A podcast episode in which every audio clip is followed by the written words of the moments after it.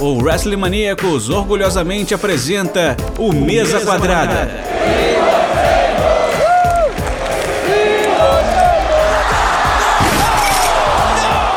O seu podcast semanal sobre tudo o que acontece dentro e fora dos quatro cantos do ringue.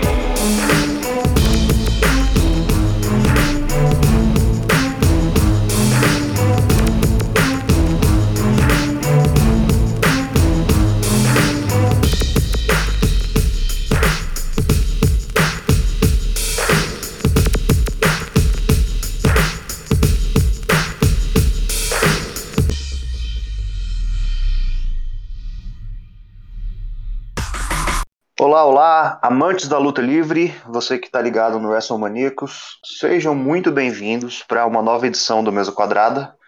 E vamos falar da nossa boa e velha AEW, nossa amada AEW, mas dessa vez para falar sobre o futuro. Hoje nós vamos falar um pouquinho sobre a perspectiva do que nós temos é, para o que a All Elite Wrestling tem preparado para esse ano de 2022.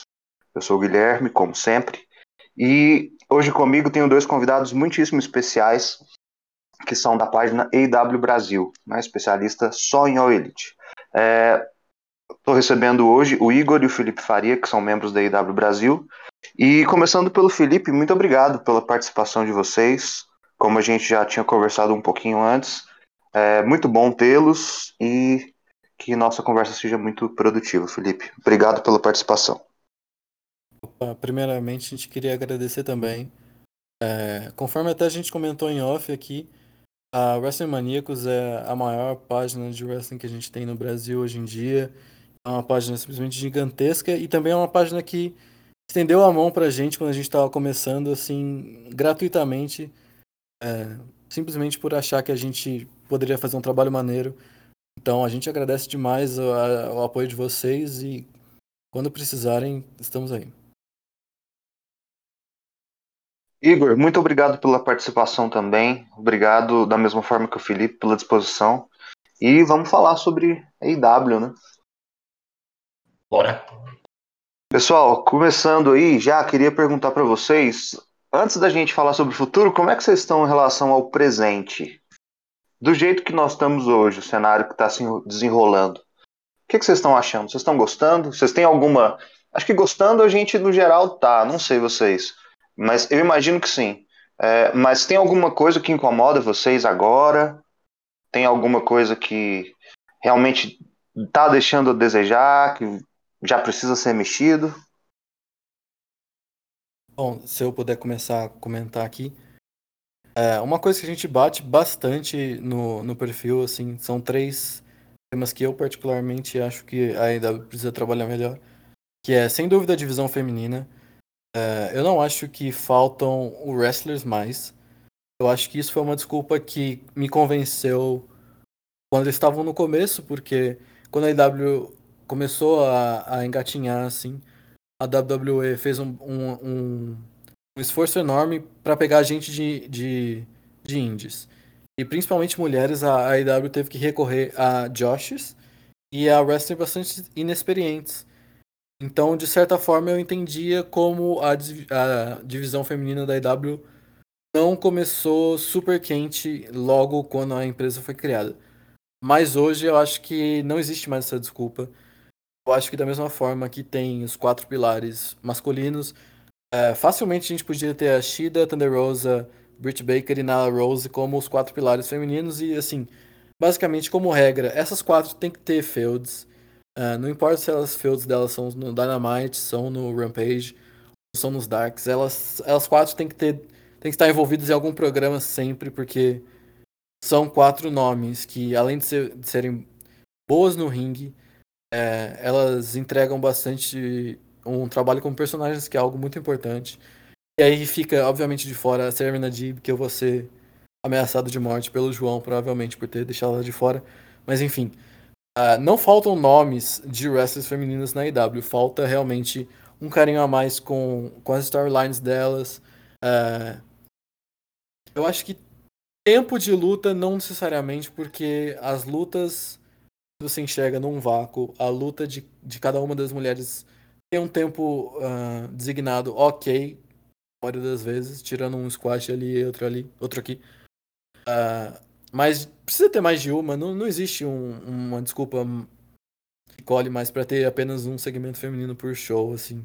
Não falta talento, não falta não falta viewers, porque noite e dia o segmento de mulheres, principalmente da Brit Baker, é o segmento mais visto, ou um dos mais vistos da semana. Então, realmente não tem. Isso é um aspecto que a gente bate praticamente todos os shows na IW. Porque, assim, quando a gente se apresenta como a IW Brasil, todo mundo fala, ah, os fanboys vão defender a empresa, vão passar pano, assim. De maneira nenhuma a gente acha que a IW é uma bala de prata que resolve todos os problemas do mundo.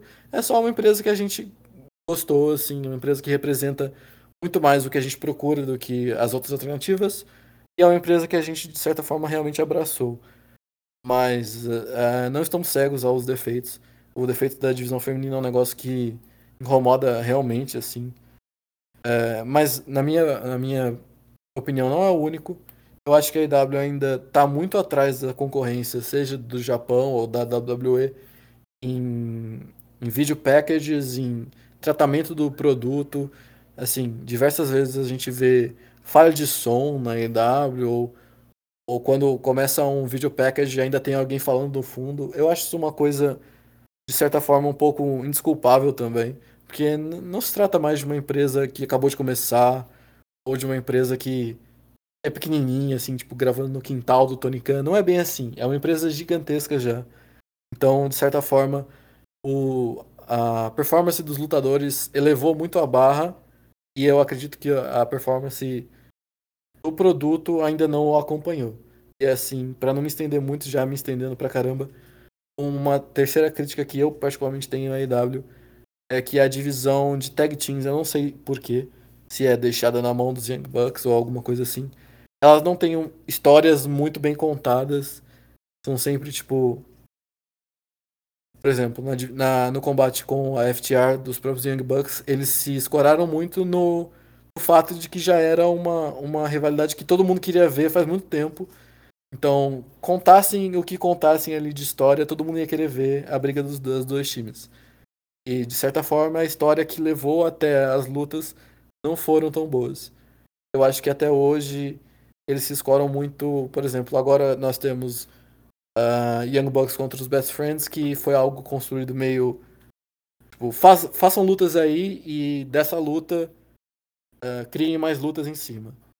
E é algo que me incomoda porque eu, eu vejo com tanto. Eu vejo tanto. O, eu vejo histórias que foram feitas com tanto carinho para divisão de, de singles masculina. Eu gostaria de ser que esse carinho fosse um pouco mais espalhado nas outras divisões também. O que salva da divisão de tag teams é que, além de ser. Uh, eu sou suspeito para falar, mas para mim os Young Bucks são a melhor tag team da história com certa folga. Então, quando eles têm tempo no ringue contra qualquer outro, outro time, e não só eles, como diversos times da divisão, eles entregam lutas espetaculares, então de certa forma isso mascara um pouco uh, os problemas que eles têm. Mas, é, sem dúvidas, para mim, a divisão feminina uh, problemas de produção e a falta de storylines convincentes para a divisão de tag teams são problemas que me incomodam na IW. É, Igor, uma coisa que o, que o Felipe falou que é muito realmente é, é muito vista hoje é a justificativa de que alguns problemas, principalmente na parte da divisão feminina, elas se devem por dois fatores, né? A primeira é realmente talentos muito inexperientes ou que têm pouco tempo ainda de ringue, é, e estão muito verdes ainda para serem expostos, queimados praticamente em, em, rede nacional. E a pandemia do coronavírus que acabou restringindo muitas viagens e deixando muitos talentos acabando de fora dos Estados Unidos. É, e eles tiveram que tentar se virar com o que dava. Cola essa, essa desculpa? Eu sei que o Felipe acha que não. Você acha que tem alguma, algum embasamento para hoje, depois de dois anos praticamente de empresa, a gente falar isso ainda como justificativa para esses problemas? Então, eu, eu acredito que não, porque, na verdade, é, claramente a pandemia afetou bastante, né? Mas lá no começo da EW mesmo, lá em 2019, quando eles tiveram o primeiro pay-per-view, a gente já notava que eles ainda estavam se apoiando muito nas estrelas do Japão, em vez de, né, às vezes, buscar algumas estrelas dentro dos Estados Unidos mesmo ou da Europa. Então, assim, quando começou a, a programa semanal, lá em, se não me engano, foi o que? Foi outubro, né, de 2019, começou o Dynamite, eu acho que foi uma época que é, muita gente esperava ver muita coisa diferente, assim, em relação à divisão feminina.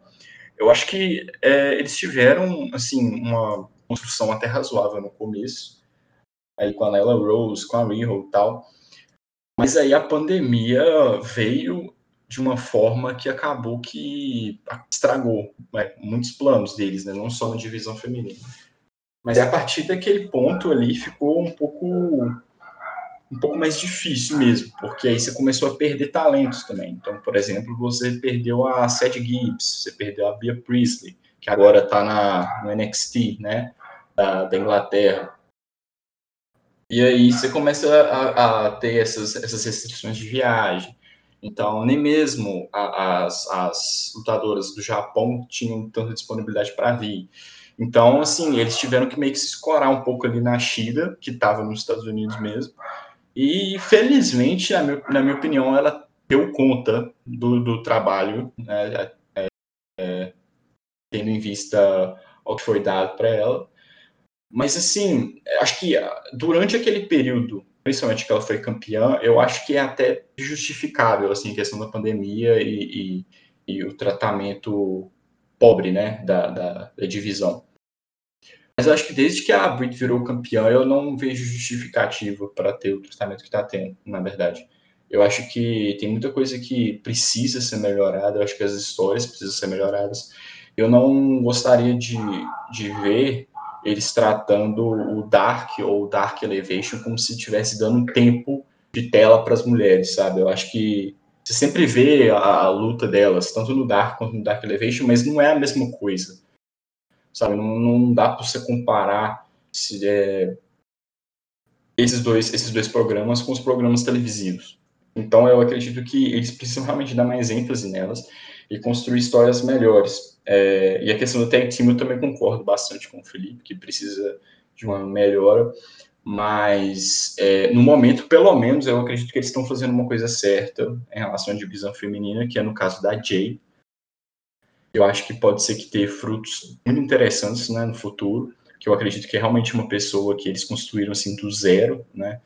E no começo eu acho que a galera ficou pensando muito, tipo assim, nossa, eles já vão dar um título para ela e tal, não sei. Mas é, é foi, foi, meio que uma aposta que eles tiveram que, que, que fazer, é, porque eles estavam querendo construir uma estrela, né, de baixo para cima já, e eles não estavam tendo é, tantas estrelas já consagradas querendo ir para a empresa, ao contrário da divisão masculina. Então eu acho bem interessante, mas com certeza acho que tem muita, tem muita gente boa ali, tem muita gente boa ali que, que já tem uma base de fãs e tudo mais que eu acho que pode ser muito mais bem aproveitada. Agora mesmo a gente vai ter essa essa field aí da, da Leila Rush com a com a Chris, né, Statlander, e eu acho que pode ser uma coisa muito interessante. É, fora também que a gente provavelmente deve ter uma sequência aí da Dib com a Shida, e eu queria que eu acho que eles aproveitassem mais isso e saíssem um pouco, né, dessa, dessa coisa da, da, da, das limitações da pandemia, né? Porque por mais que a, ainda não está nada 100%, nem longe disso, eles ainda não estão com as restrições que eles estavam em 2020. Então eu acho que tem muita coisa que eles ainda podem eles podem voltar a correr atrás, assim, é, como eles fizeram em 2019. Eu fico um pouco dividido quando eu começo a tentar me colocar num lugar de empresário mesmo de televisão é, e gestor de elenco, né, no caso deles, é, quando eu começo a pensar realmente nesse tempo de exposição baixo que as meninas têm. Isso que você tocou foi um ponto muito interessante, é, de dar mais tempo, às vezes, de tela para elas no Dark ou no Elevation, do que nos programas televisivos mesmo. É, tal, eu não sei se vocês concordam, mas será que tem algum tipo de fundamento? E aí, começando até pelo Igor, que foi quem tocou no assunto, é, será que um pouquinho desse negócio deles quererem construir as meninas de baixo para cima, que eu particularmente sou muito a favor de construir novas estrelas, é, talvez ele não vá de. é, Ele não seja exatamente o que o público norte-americano tem de expectativa do produto. Talvez eles não tenham tanta paciência para você ver alguém que eles não conhecem antes, que não tem tanta experiência de ringue, é, sendo trabalhada, sendo apresentada aos poucos, é, às vezes cometendo alguns erros, não tem tanta paciência, sabe, para acompanhar ela e relevar algumas coisas, mas tentar focar no, na projeção que ela tem. A Jade Cargill que você citou, eu acho um excelente exemplo. Uma mulher que veio do nada, eu nunca tinha, particularmente, nunca tinha ouvido falar nela, e eu acho que está sendo uma aposta que super se paga. Mas ao mesmo tempo, uh, muitas meninas que começam e têm uma sequência de lesões, ficam de fora muito tempo. É, a própria Chris Statlander ficou muito tempo afastada por uma lesão de joelho, se eu não me engano. A Britt Baker ficou muito tempo afastada também. É, será que isso não influencia eles a falarem, olha, vamos deixá-las um pouquinho de fora, tentar ir é, colocando elas aos poucos, tentar ir trazendo gente para ver se engrossa um pouco o caldo. Mercedes Martins voltando agora para ver se ajuda.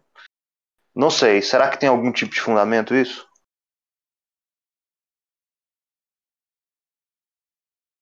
Então, eu acho assim. É, não acho que não é só o público americano, na verdade. Eu acho que é o ser humano mesmo. Ele não gosta de esperar muito as coisas. É porque, tipo, eu acredito que as pessoas querem muito uma, uma, uma, coisa muito rápida, né? Acho que esse, esse também é um dos problemas com algumas histórias, na minha opinião, dentro da IW, porque as pessoas não estão tão acostumadas com histórias a longo prazo, né? E principalmente porque a gente ficou é, mal acostumado com a WWE todos esses anos, que fazia umas histórias bem curtinhas e tal, e, né? Acaba que a gente ficou é, um pouco isso foi uma coisa desgastada com o tempo. Mas eu acho em relação a, a, a, ao, público no momento, eu acho que muita gente está começando a entender o propósito deles de investirem na Jade. Assim. É, antes eu não entendia muito bem o que, que eles queriam fazer, fazer essa coisa mais é, de, uma, de uma personalidade mais dominante e tudo mais. É, eu até achava que às vezes era uma coisa um pouco, um pouco forçada ou, ou tipo de coisa que a WWE faria mas, assim, hoje eu consigo entender que é um, é um, é um risco que eles tinham e ainda tem que correr, sabe, de certa forma, porque eu acho que eles não podem ficar dependendo somente de, de, de estrelas já de renome. É, por mais que você tenha essa parcela do público que realmente não tem paciência mesmo e, e não adianta. Mas tem um outro público que já está mais interessado em ver essas estrelas assim é, feitas dentro, feitas em casa, assim, sabe? Assim, porque a gente viu que na divisão feminina, na, na divisão masculina, você tem os pilares, né? Você tem o MJF, o Sammy, o Darby e, e, o Jungle Boy. E assim, eles já são assim bem over assim com o público, né? Eles já têm, eles já têm uma, uma, uma bagagem já e, e, e gosta muito deles. É, por mais que eles tenham né, uma certa história nas Índias e tudo mais. Mas a Jade é uma situação até um pouco diferente, né? Porque ela realmente é uma wrestler inexperiente ainda, comparado a, a, a, a esse que eu citei e até mesmo outras mulheres da divisão. Mas acho que seja uma aposta realmente é, é, válida no momento. Eu acho que a gente pode também citar o exemplo da Ana Jay, também, que é uma pessoa que, tá, que começou recentemente é, que, de certa forma, eu acho que vai ganhando público aos poucos, né? Eu acredito que não... Você, você conseguiria fazer isso de uma forma mais, mais efetiva e até mesmo mais rápido se você desse mais tempo para elas. Sinceramente, eu acho que é, não, não, necessariamente você precisa colocar a Jay defendendo o título toda semana, mas coloca um segmento, qualquer coisa do tipo assim. Até porque ela tem um manager, o Mark Sterling, que é um cara que sabe falar e, e sabe às vezes prender a atenção do público de certa forma. Eu acho que é uma coisa interessante. Assim, eu acho que fica muito difícil você conseguir é, é, prender a atenção do público no, numa, no wrestler se ele não tá lá com frequência, assim, se ele não tem tempo de tela, né, com frequência. Aí a gente volta novamente naquilo que eu falei. Então, assim, não adianta você botar Jay no Dark, no Dark Elevation, mas aí você vai lá e coloca ela no, no Rampage, tarde da noite, seja aqui, seja nos Estados Unidos, qualquer lugar que você estiver vendo, e esperar que as pessoas vão ter o mesmo o mesmo apreço por ela, assim, sabe? Que eles vão é, se sentir mais assim entretidos, né? São, são questões assim que é muito mais é muito mais eu acho, né, pelo menos, é muito mais fácil de resolver do que parece, sabe? É, eles realmente têm essa questão de ser uma empresa nova e tudo mais, e por ter, né, um, um, um bilionário como dono, é, eles conseguiram fazer muita, muita coisa até bem rápido, né? Porque se você for ver as outras empresas, até mesmo a WWE, foi uma coisa que foi construída por décadas até chegar num certo ponto. E agora já foi diferente, né? Foi um cara, já era um bilionário já, que pegou e junto com outras pessoas e construiu. Então eu acho que se eles querem que, que, que o público tenha mais interesse na, nas, nas mulheres, eu acho que eles têm que usar mais. E eles têm que apoiar mais em boas histórias, assim. Eu acho que é isso, assim, é, é, é a minha humilde opinião. Felipe, é, fazendo o paralelo das mulheres com os homens, é, a gente até citou os quatro pilares masculinos da IW, e você até tinha falado sobre os pilares femininos, né? Que na sua, na sua concepção, quem seriam eles? Hoje você ainda tem a mesma opinião de, de, de seriam esses quatro pilares? Eu estava pensando aqui um pouco sobre o que o Igor falou, é, e assim, considerando esse ano, principalmente muito bom, e tirando o pachequismo, né, lógico, é, mas foi muito bom para Tainara, eu colocaria ela como um dos quatro pilares da, da IW. Acho que o tempo de exposição que ela ganhou, o, o a experiência que ela ganhou também, eu colocaria é, a Tai Conte, a Shida, a Britt Baker, e aí o quarto lugar eu ficaria ainda muito dividido entre Thunder Rosa e Ruby Sorro. Não sei. Não, é, eu, sobre os pilares, eu acho que. Encher quatro pilares da divisão feminina, você tem, tipo, oito ou nove meninas que seriam boas escolhas, sabe? Assim, se você coloca a Thunder Rosa, ninguém vai falar que você está errado por colocar a Thunder Rosa. Se você coloca a Shida, a Britt Baker ou a própria Tai. É, uma coisa que a gente defende bastante no, no, no nosso perfil é que a Tai Conte devia levar absolutamente todos os prêmios de lutador que mais se desenvolveu em 2021, porque assim, é, é ridiculamente fantástica a evolução que ela teve nesse ano, assim. É, e com certeza ela até tá bem mais, mais confortável em falar inglês durante as promos e video packages e tudo mais. Então eu acho que ela, ela se encaixaria muito bem realmente num, num papel de, de um dos pilares da EW para segurar a divisão. É, como eu falei, eu, eu acho que essa essa desculpa de que faltavam meninas experientes o suficientes para lutarem na televisão, ela, ela foi verdade por muito tempo. É, como o Igor comentou do, do reinado da Shida, o reinado da Shida para mim foi marcado por lutas muito boas que a Shida fazia contra qualquer mulher do roster e lutas muito ruins quando, ele, quando tentavam fazer qualquer outra mulher lutar contra, outro, contra outras, sabe? É, fica muito marcado para mim a luta da Big Swole contra a Rebel e a Penelope Ford. Foi uma handicap, uma handicap match quando a Britt Baker estava machucada e a Big Swole tinha aquela feud com a com a Britt Baker e particularmente foi uma das piores lutas que eu vi assim uma memória recente porque as meninas eram muito inexperientes é, além de ser de serem muitas vezes inexperientes no ringue por exemplo, se você pegar a luta da, da, da Jade com a, a Anna Jay no último Rampage, as duas combinavam para menos de 70 lutas no total, assim. É um número muito absurdo, porque geralmente quando a gente via lutadores chegarem até a televisão eles pareciam mais ou menos prontos, eles tinham tipo 300, 400, 500 lutas. E as duas são ridiculamente novas, assim. Então, pra mim isso engrandece ainda mais a luta que elas fizeram na sexta, que foi uma luta que eu achei espetacular, assim. Eu não boto praticamente nenhum defeito nessa luta. É, mas voltando sobre o assunto que você falou dos quatro pilares, eu acho que realmente não faltam nomes. Pode entrar a Taekwondo, podia entrar a Anna Jay, pode entrar a Thunder Rosa, pode entrar a Bruce Baker, pode entrar a Jade, pode entrar a Shida, pode entrar a Riho, pode entrar a Ruby Sorro. A Mercedes acabou de chegar, mas é, é uma lutadora, lutadora lendária, então isso, isso volta muito ao ponto que eu comecei, que é a, o fato de, de terem poucas lutadoras experientes o suficiente para televisão não existe mais.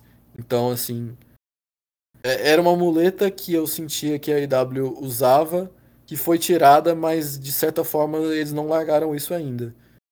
É, por exemplo, agora nós temos a feud da Britt Baker, um, um pouco com a Chris Statlander, teve o, a luta com o Adam Cole e com o Orange Cassidy, mas todo mundo sabe que eventualmente vai voltar para a feud da Thunder Rosa.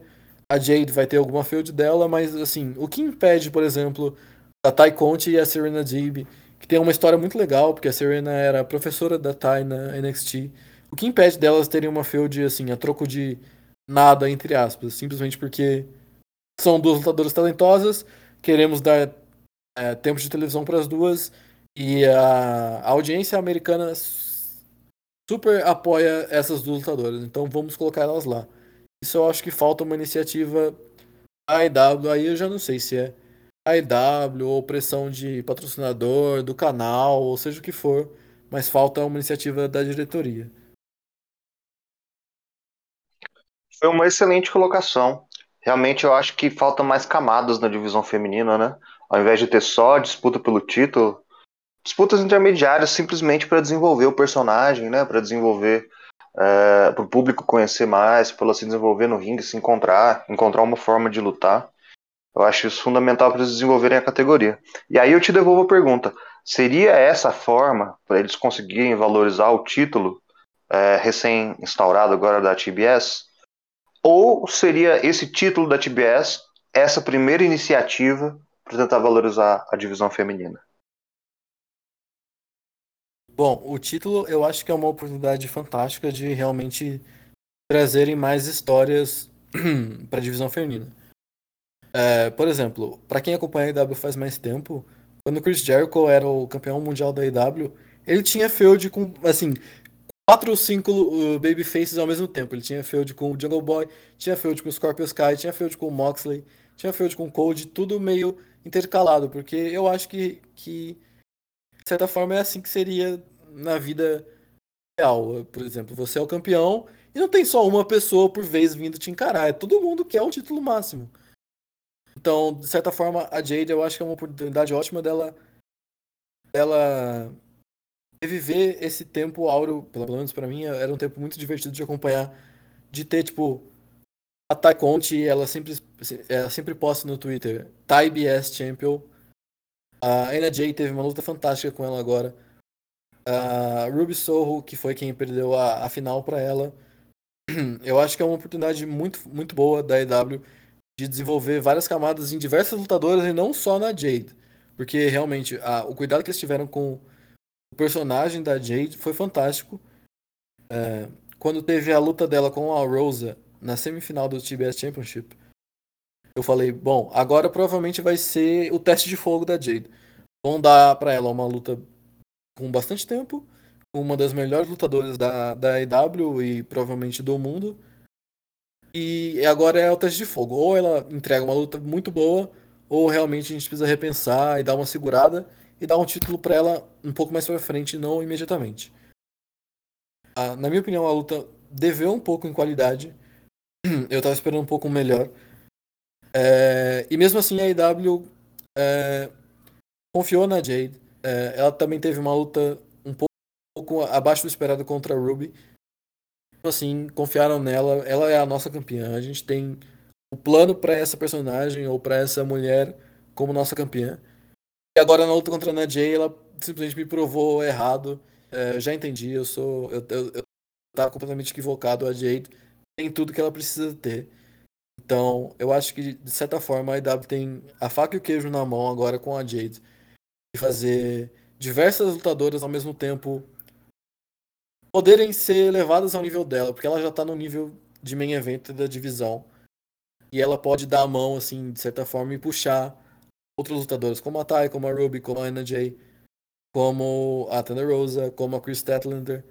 E como a gente sempre, a gente tá falando desde o começo, nomes não faltam, faltam oportunidades para elas e essas meninas já provaram diversas vezes que elas merecem. E a bola tá na quadra do Tony Khan agora. Tony, faça isso acontecer.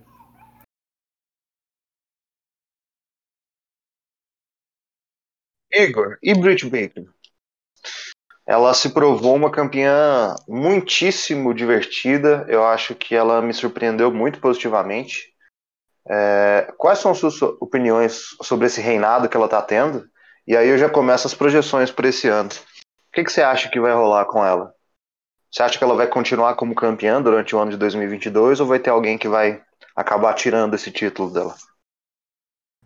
Então, eu eu fui um grande entusiasta assim da, da Britt Baker na época que ela enfrentou a, a Shida, né, no, no Double or Nothing do ano passado, é, por dois motivos, porque eu acho que era o momento certo de tirar o título da Shida e porque a gente precisava de uma campeã é, nacional, no caso, né, americana, porque eu acho que assim a, a, a Nia Rose teve teve a run dela como o MS Champion, mas acabou sendo uma coisa curta. E a Riho e a Shida ficaram, né, assim, maior tempo com o título. E eu achava que a, a Britt Baker poderia ser uma pessoa muito interessante para vencer aquele título. Ainda mais naquele evento, que seria um evento que voltaria a ter mais, um público maior e tudo mais. O problema que eu acho é que até o momento do, da estreia da Jamie Hayter ali, eu acho que estava ficando interessante, sim. Eu acho que eles estavam sabendo fazer assim, de um jeito, um jeito bem bacana a, a, esse reinado dela.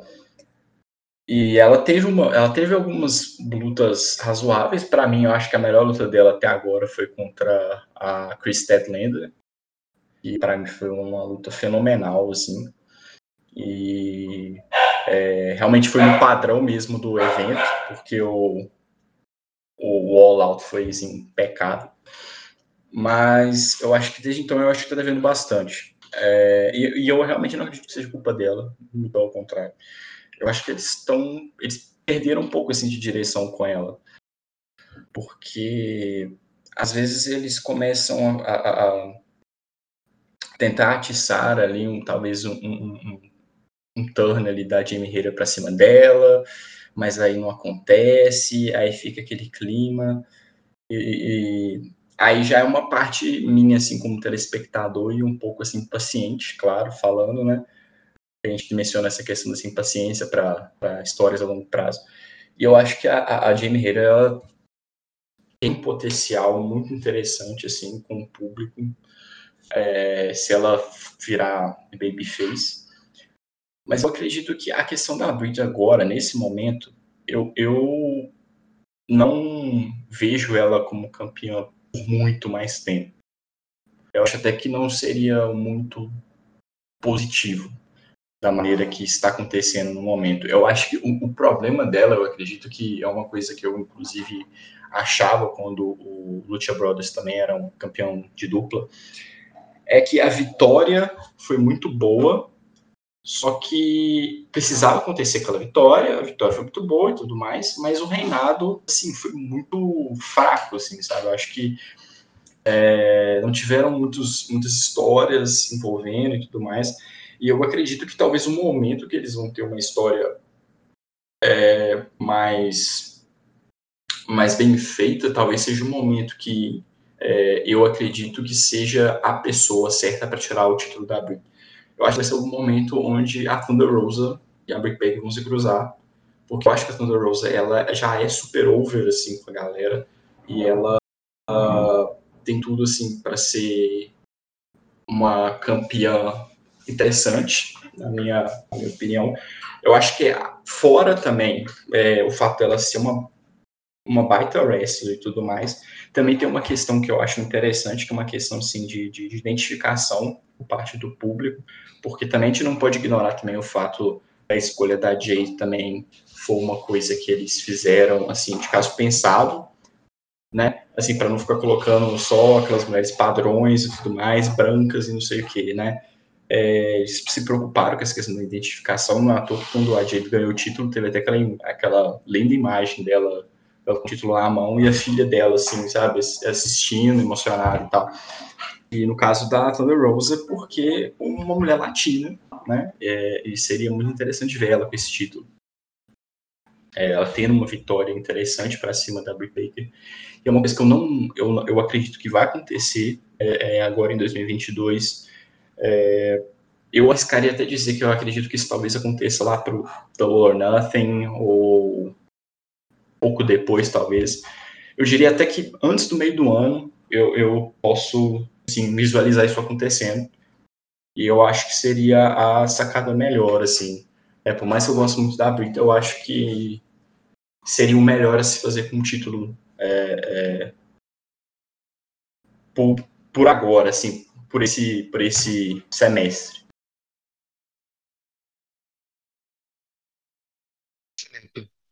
Você concorda com o Igor é, de que a Brit já está no final do reinado dela e que a Thunder Rose seria um oponente ideal para tirar o título? Qual que é a sua previsão? É, então, eu concordo bastante com o Igor. É, eu sou fãzíssimo assumido da Thunder Rosa. Quando eu voltei a acompanhar wrestling, eu comecei a dar uma olhada em várias companhias diferentes. Aí vendo um show da NWA, apareceu do nada uma, uma mulher, metade da cara pintada lá, uh, chamada Thunder Rose. Eu falei, caraca, essa mulher é muito legal. E eu até comecei a conversar com o pessoal que eu tinha contato. Eu sabia que manjava mais de wrestling feminino do que eu. Uh, perguntando sobre a Thunder Rose, todo mundo falando muito bem, que ela era a Cobra Moon, se não me engano, no, no Lodge Underground. É, então eu fiquei muito animado com a primeira vez dela aparecendo na AEW para enfrentar a Shida, campeã contra campeã. E para mim esse título é a cara dela. Uh, a feud dela com o Britt Baker é uma das feuds que é, dá pra ver que a AEW tá trabalhando para ser um clássico, como o Kenny Omega e Hangman Page, como eu vejo uh, eles fazendo com Adam Cole e Jungle Boy. É, essa feud é uma feud que a AEW tra trata com bastante carinho. Então, sem dúvidas para mim, a mulher ideal para tirar esse título da Britt Baker é a Thunder Rosa. E a Britt Baker para mim sofre de um problema que eu já vi vários campeões, até mesmo o Igor comentou sobre vários campeões da IW sofrerem, que a, a busca pelo título e a conquista do título são muito legais e são divertidos de acompanhar. Mas o reinado às vezes não entrega o que a gente espera. Como é o da Britt Baker. E beleza, ela, tava se machu... ela, ela se machucou durante a luta contra a Shida, teve um problema no punho. Uh, a gente não, não, não, não sabe precisar exatamente a gravidade do, da lesão que ela teve ou ainda tem, porque algumas semanas ela ainda aparece de tipóia ou de alguma proteção de alguma forma no punho. Mas, inegavelmente, não, não foi um reinado que entregou o que eu esperava no ringue, porque em promos e segmentos eu ainda acho que ela é fantástica. É, como foi o reinado do Miro, como foi o reinado do, do, dos Young Bucks, como foi o reinado dos Lucha Brothers, e enfim. É, então, a, a, esse ponto eu acho que é tarde demais para tentar revolucionar o reinado dela de alguma forma. E eu concordo 100% que a campeã ideal é a Thunder Rosa. E para complementar uma pergunta que você tinha feito pra, para o Igor, eu acho que não vão demorar tanto assim para explorarem um face turn da Britt Baker. Eu acho que essa história com, com a Jamie Hater é muito tipo, eles estão dando uma isca para ver se vocês mordem e a Jamie vai ser a face contra a Britt, mas eu acho que vai ser o contrário. Acho que de alguma forma a Britt Baker vai ser a babyface nessa, nessa rivalidade que também estamos esperando acontecer muito em breve. Eu concordo super. Eu acho que a, a Britt Baker com agora, né, tem potencial para ser uma face muito muito amado pelo público. Eu também acho super possível de acontecer. E seria muito legal, né? Seria uma trollagem muito bacana com a gente. Esperando é, um, um, um, uma nova face, né? É, saindo de dentro do grupo dela e, na verdade, ela sendo a face. Seria Sim, muito é interessante mesmo. Eu acho que é muito parecida a história que eles estão contando com o MJF e o Wardlow. Então, uma dessas duas histórias não vai seguir o caminho óbvio. E a história que eu chuto, pelo menos, é que a Britt Baker não vai ser a malvadona do rolê por muito mais tempo. Galera, um outro problema super frequente, e é uma coisa que a gente tem que parar para pensar nesse ano de 2022, é, na verdade não é um problema, mas é algo que é sempre levantado como uma das possíveis falhas, né? um, um possível calcanhar de Aquiles da empresa, que é o grande número de lutadores que tem sido contratado recorrentemente, é, e principalmente toda vez que a gente tem uma leva de demissões na WWE, a gente tem uma leva de contratações na IW. É, a pergunta que sempre se faz nesse contexto é: tudo bem, tirando é, a empolgação e a alegria de ver muitos é, desses atletas trabalhando sem filtro, né, trabalhando sem um pouco de amarras criativas, é, até quantos deles a gente vai conseguir colocar em lugares de destaque? A gente tem uma grande exposição ao card de lutas masculinas, mas se a gente for parar para pensar em número de atletas com potencial para main event, é, são muitos, né? E eles já têm muitos no, no elenco. Vocês veem isso com preocupação? Vocês veem isso com uma certa reticência? Ou vocês acham que isso é uma coisa natural e que aparentemente não tem nada errado? Se você quiser começar, Felipe, que você já estava falando sobre isso um pouquinho. Certo. Uh, de certa forma, eu vejo como um pouco de duas coisas que você comentou.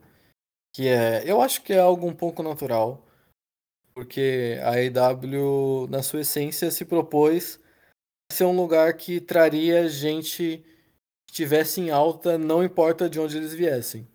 Assim, não importa se o cara é, saiu da WWE agora, se o cara tá fazendo sucesso Ring of Honor, se o cara tá fazendo sucesso no Japão, se o cara tá fazendo sucesso na Finlândia eles podem tentar de alguma forma trazer esse cara ou para aparecer uma vez, ou para ter um programa, ou para assinar realmente. É, como a IW empresta muito do New Japan esse lado de todo mundo pertencer a algum grupo, alguma facção, de certa forma, eu acho que isso ajuda a esconder um pouco uh, quão inchado tá esse roster. Porque, beleza, o Alex Reynolds não aparece lutando toda semana. Mas a Dark Order aparece nos shows bastante regularmente. Então, de certa forma, ele tá sempre ali. Você não percebe que ele tá esquecido. Não que, ele, não que eu esteja falando que ele tá esquecido. Mas você não percebe é, tantos personagens esquecidos porque todo mundo pertence a algum grupo e, de certa forma, todos os grupos aparecem vez ou outra. Mas eu concordo bastante com esse fato de que muitas contratações são excessivas. Por exemplo, agora a gente tá pegando um período que vemos alguns contratos da IW acabando. É, eu fiquei bem triste com o contrato do Peter Avalon acabando. A gente não sabe muito bem em que pé isso tá, porque o contrato dele teoricamente acabou em dezembro, mas ele já apareceu de novo nos Darks e coisas assim. Então, eu não sei se ele assinou, renovou, ou se agora ele tá fazendo aparições apenas na IW, mas pessoalmente eu falo que eu prefiro muito mais ter o Peter Avalon que é um cara que, como fã da IW, é, teve uma das fields que eu mais gostei na história da empresa contra o Bernal Cutler. E, e é um cara perfeito, assim, pro mid-card, porque nem todo mundo vai ser main eventer. Nem todo mundo vai lutar pelo título. Tem uns caras que simplesmente vão aparecer ali, é, vão ser chatinhos, como o Peter Avalon, e eles estão lá para perder para um cara que tem objetivos maiores. E ele, para mim, era perfeito nesse papel. É, por exemplo, contratações feitas como o Tony Nese, nada contra o Tony Nese, eu não, eu não conheço, é, não acompanho a história dele nem nada, mas Tony Nese ou, ou Jay Little, é, para mim foram um pouco excessivas, porque já tinham pessoas na empresa que seriam capazes de, de preencher os papéis que eles estão sendo contratados para preencherem. É, mas ao mesmo tempo, por exemplo, o main event é, eu vejo que ainda está sendo algo bem cuidado pelo Tony Khan. Porque quando veio Daniel Bryan, CM Punk, até mesmo Andrade e o Miro um pouco antes, todo mundo falava, ah, vão esquecer do Hangman. Uh, o Adam Page perdeu pro, aquela luta de, de, de times da Dark Order contra a Elite. Putz, nunca mais ninguém vai lembrar do, do Adam Page. Agora é a vez do Adam Cole, é a vez do CM Punk, é a vez do Brian Danielson, e não é bem assim.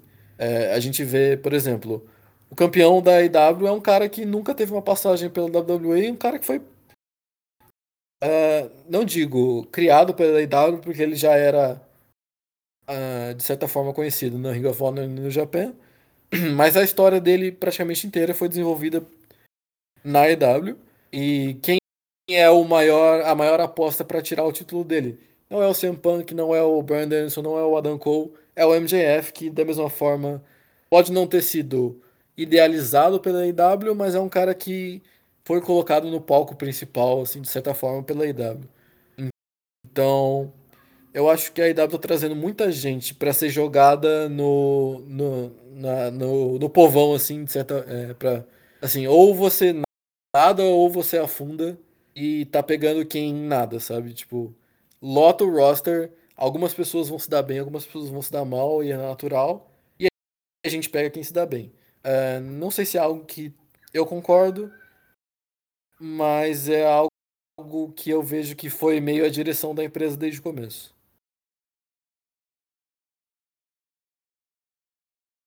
O que, que você acha, Igor, dessa postura de é, muitas contratações da AEW? Ao mesmo tempo que eu entendo que eles, que eles queiram se provar como uma alternativa, né, é, trazendo esses outros nomes, realmente a gente tem que considerar essa questão da, da dificuldade de estruturação de card, de nem todo mundo ser aproveitado. Ao mesmo tempo, eu queria levantar nesse mesmo questionamento para você é, uma demanda que sempre teve, sempre existiu, principalmente na, na WWE, foi a carga excessiva de trabalho né, dos lutadores. É, a dificuldade é, de férias que eles não tinham, ou então de aproveitar alguns feriados, ou até a questão de distância de família e questões pessoais é, de mais dificuldade pela vida na estrada e pelo, pela carga de trabalho que é muito pesada. Você acha que essa, uh, essas contratações em, em, grande escala têm um lado positivo? Talvez por sempre ter alguém que pode suprir a ausência de um main eventer? Então, eu acho que no caso da, da W tem uma grande diferença em relação à WWE nesse quesito de, de carga de trabalho, é, principalmente porque, além dos, dos, dos, eventos que eles fazem, né, tanto televisivos quanto o Dark e o Dark Elevation, eles têm uma duração menor, eles não fazem eventos ao vivo, né, live events, por aí, pelo mundo, assim, igual a WWE faz.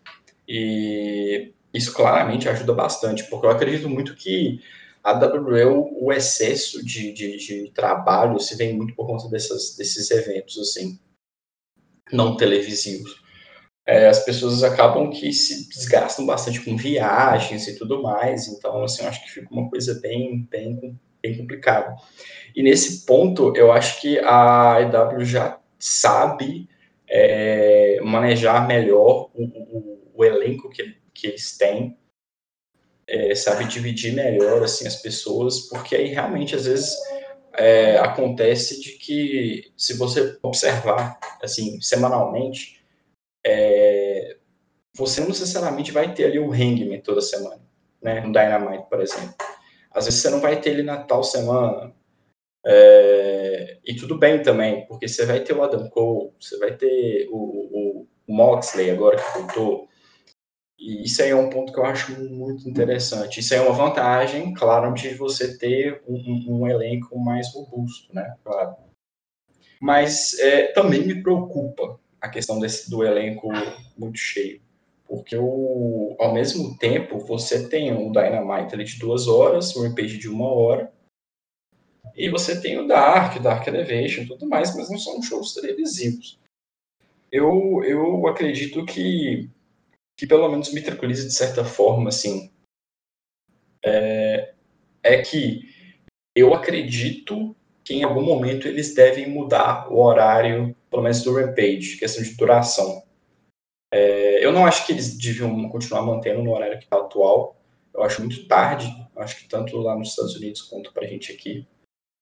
É, mas eu acredito que é uma questão de tempo, assim, até eles colocarem Rampage com duas horas também, sabe? Eu não acho que vai ter uma divisão de brands, igual tem na WWE, mas eu acredito que isso possa acontecer e isso possa ser muito positivo, desde que eles soubam, desde que eles saibam, né, usar esse tempo. É, mas a, a, questão do elenco é muito interessante, que é igual o Felipe falou. Você tem contratos agora que estão expirando. E a EW já deixou assim claro que eles vão deixar contratos expirarem de sair demitindo uma galera. Então, assim, você já tem algumas pessoas que já estão sendo. É, tá tendo rumores de pessoas que não ter contrato renovado, tipo o Joey Janela, o Brian Cage, o Peter Avalon, como o Felipe falou é, o Marco Stanto e tal. E depende do, do motivo que essas pessoas não ter o contrato renovado, seja porque eles não querem, ou seja porque a empresa não quer, é, você abre espaços também.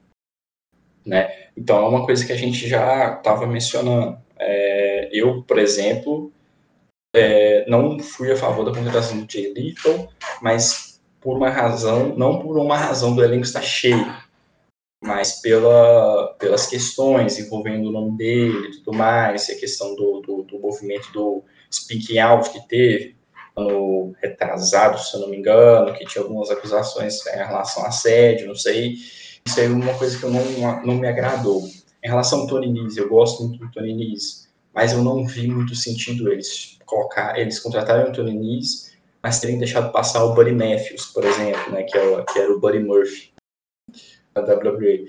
Então, assim, é, é, são, são questões que a gente tem que, que avaliar, claro, mas eu acredito que para chegar novas estrelas na, na, empresa, eu acredito que vai acabar acontecendo de algumas saírem mesmo, e que talvez vai ser a forma de você meio que balancear as coisas, porque senão você vai ter muita gente boa demais e que não vai ser utilizada, que vai ficar frustrada e que pode gerar um desconforto com a empresa, que pode é, é, deixar o ambiente mais tóxico também ao mesmo tempo.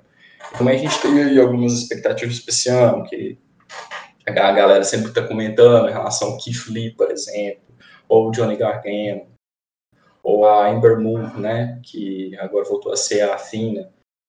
Então, assim, é, são pessoas que podem potencialmente vir aparecer por aí, mas é, certamente vão ser pessoas que a gente torce que se vierem com um contrato, assim, um contrato que não seja só pura pressão, assim, esporádica, sejam pessoas que eles saibam utilizar, sabe? E, ao mesmo tempo, é, eu espero que, se caso aconteça de, desses desses talentos virem para a IW, eu espero muito que eles é, tenham, assim, é, tempo, folga também, porque isso é uma coisa muito interessante de, de pensar, porque, por exemplo, é, pensa nos dois anos aí que a gente tem na empresa, três anos, praticamente, né?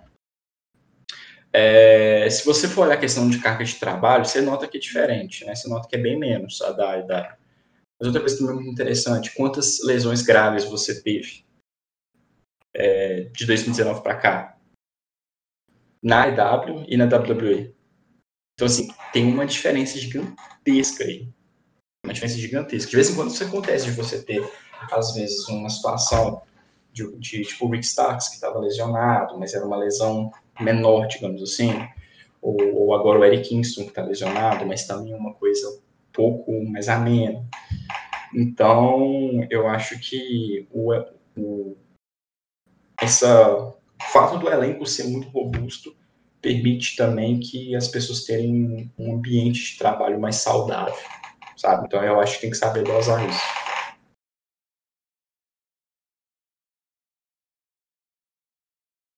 Eu queria te fazer três perguntas. E aí é resposta na lata, hein? Aí é papum. É, sobre essa questão de contratações. Eu queria que você me dissesse, é, nesse ano de 2022, um lutador é, que você acha que pode acabar ficando para escanteio e que você ficaria sentido. Um lutador que você acha que pode surpreender que às vezes não tem tanta, é, tanta atenção em cima dele, não está nem tanto em voga, mas que pode aparecer e pode se destacar. E três, alguém que pode aparecer na IW que você gostaria. Então, um que ficaria pelo meio do caminho, um que se destacaria e um que chegaria. Olha, um que eu acho que ficaria para escanteio, é... infelizmente, inclusive, é... eu acho que é o Andrade. O Andrade eu acho que é o que possivelmente pode ficar para escanteio aí. Eu acho que eu já não estou agradando muito da forma que, eles que ele está sendo usado, mas ele é um cara que eu acredito que pode ser que fique pelo caminho. Um cara que pode se destacar muito. Assim, eu não acho que seja nem nível médio, eu digo assim, muito mesmo em 2022, é o Wardlow. É, é, um cara que fica ali, né? Ele fica ali na sombra do MJF, mas o público já começa a sacar, né? Aquele babyface turn pode vir e tudo mais. E eu acredito que a partir do momento que ele fiz, isso ocorrer, é, eu acho que ele vai entrar numa, num nível assim, de evidência muito absurdo, sabe? Eu espero que eles saibam é, coordenar isso. E é uma pessoa que eu esperaria ver, que é uma pessoa que eu gostaria muito que fosse, é o Keith Lee. Porque para mim é o baita wrestler e é um cara carismático, é um cara atlético, é um cara que sabe fazer promo, e é um veterano, é um cara que já tem experiência e seria interessante também você ter um cara desse é, para motivar as pessoas também, eu acho, nos, bastidores, as pessoas mais novas e tudo mais. E eu acho que seria uma, uma aquisição é, muito interessante. Mas assim, fazendo também uma menção honrosa, que aí seria um cara que não seria um wrestler, mas é um cara que eu gostaria muito que fosse para a EW, seria o William Regal, né? Que, pô, eu acho que seria uma aquisição extremamente interessante, seja para colocar ele como produtor, como, como manager, tanto faz. Eu acho que seria um cara fantástico.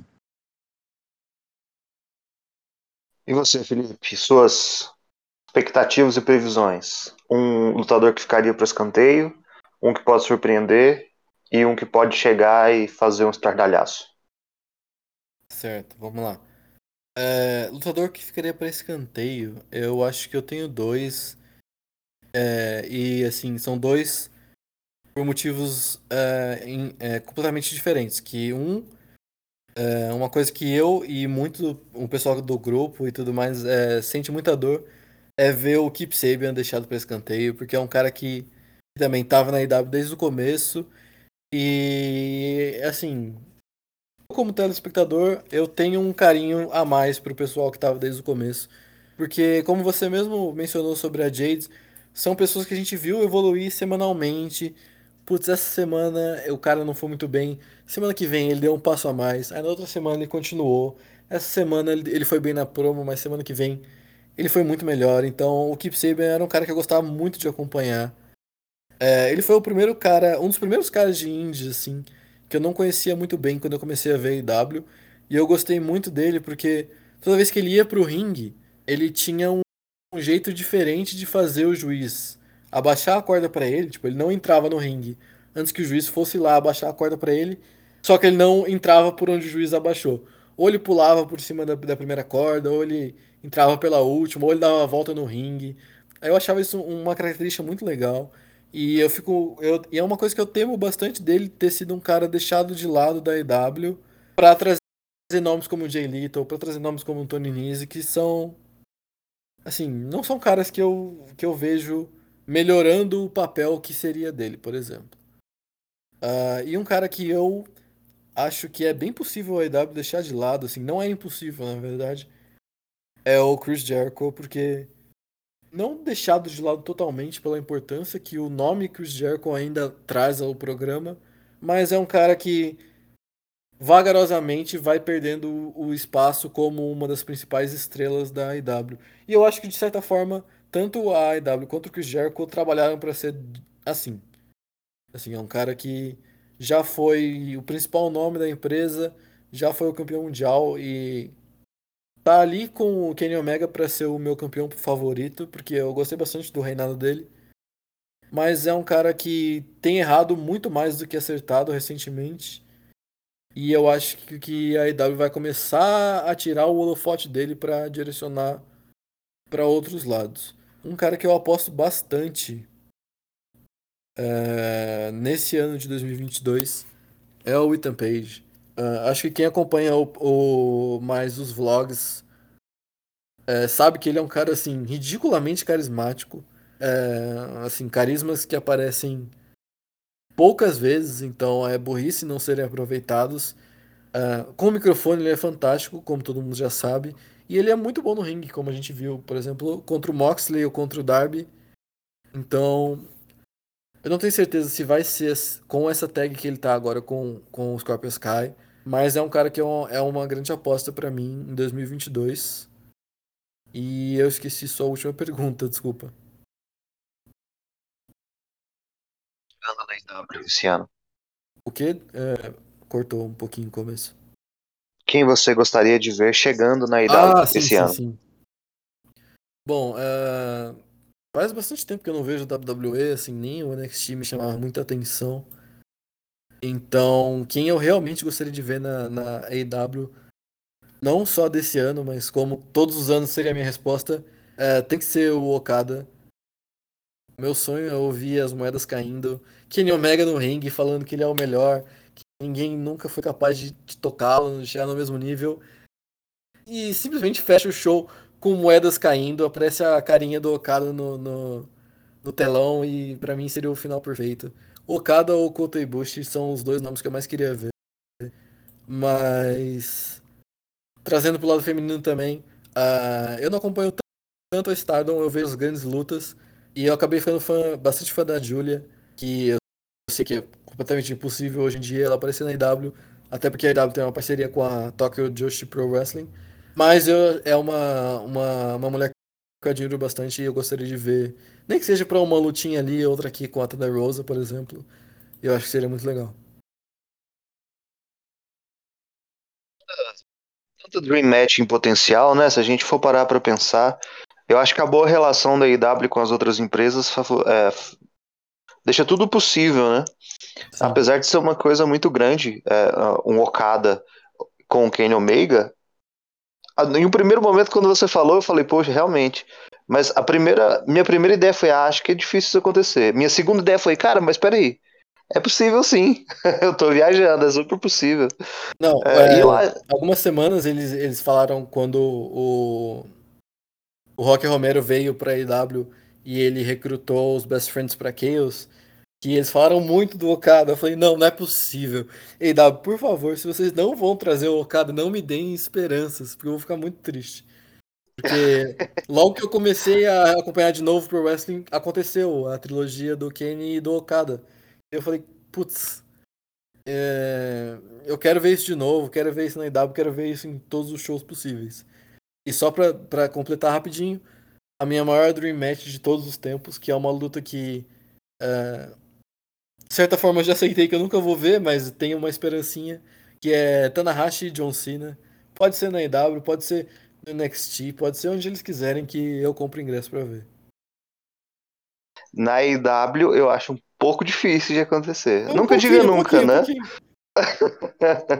Eu achei que você fosse meter um. Ah, eu queria muito ver um. um mas ah, me, é, me, me contentei em não ver, seria Sting e Undertaker, uma coisa assim. O pior que Sting e Undertaker eu não acho tão impossível quanto o Tanahashi e John Cena.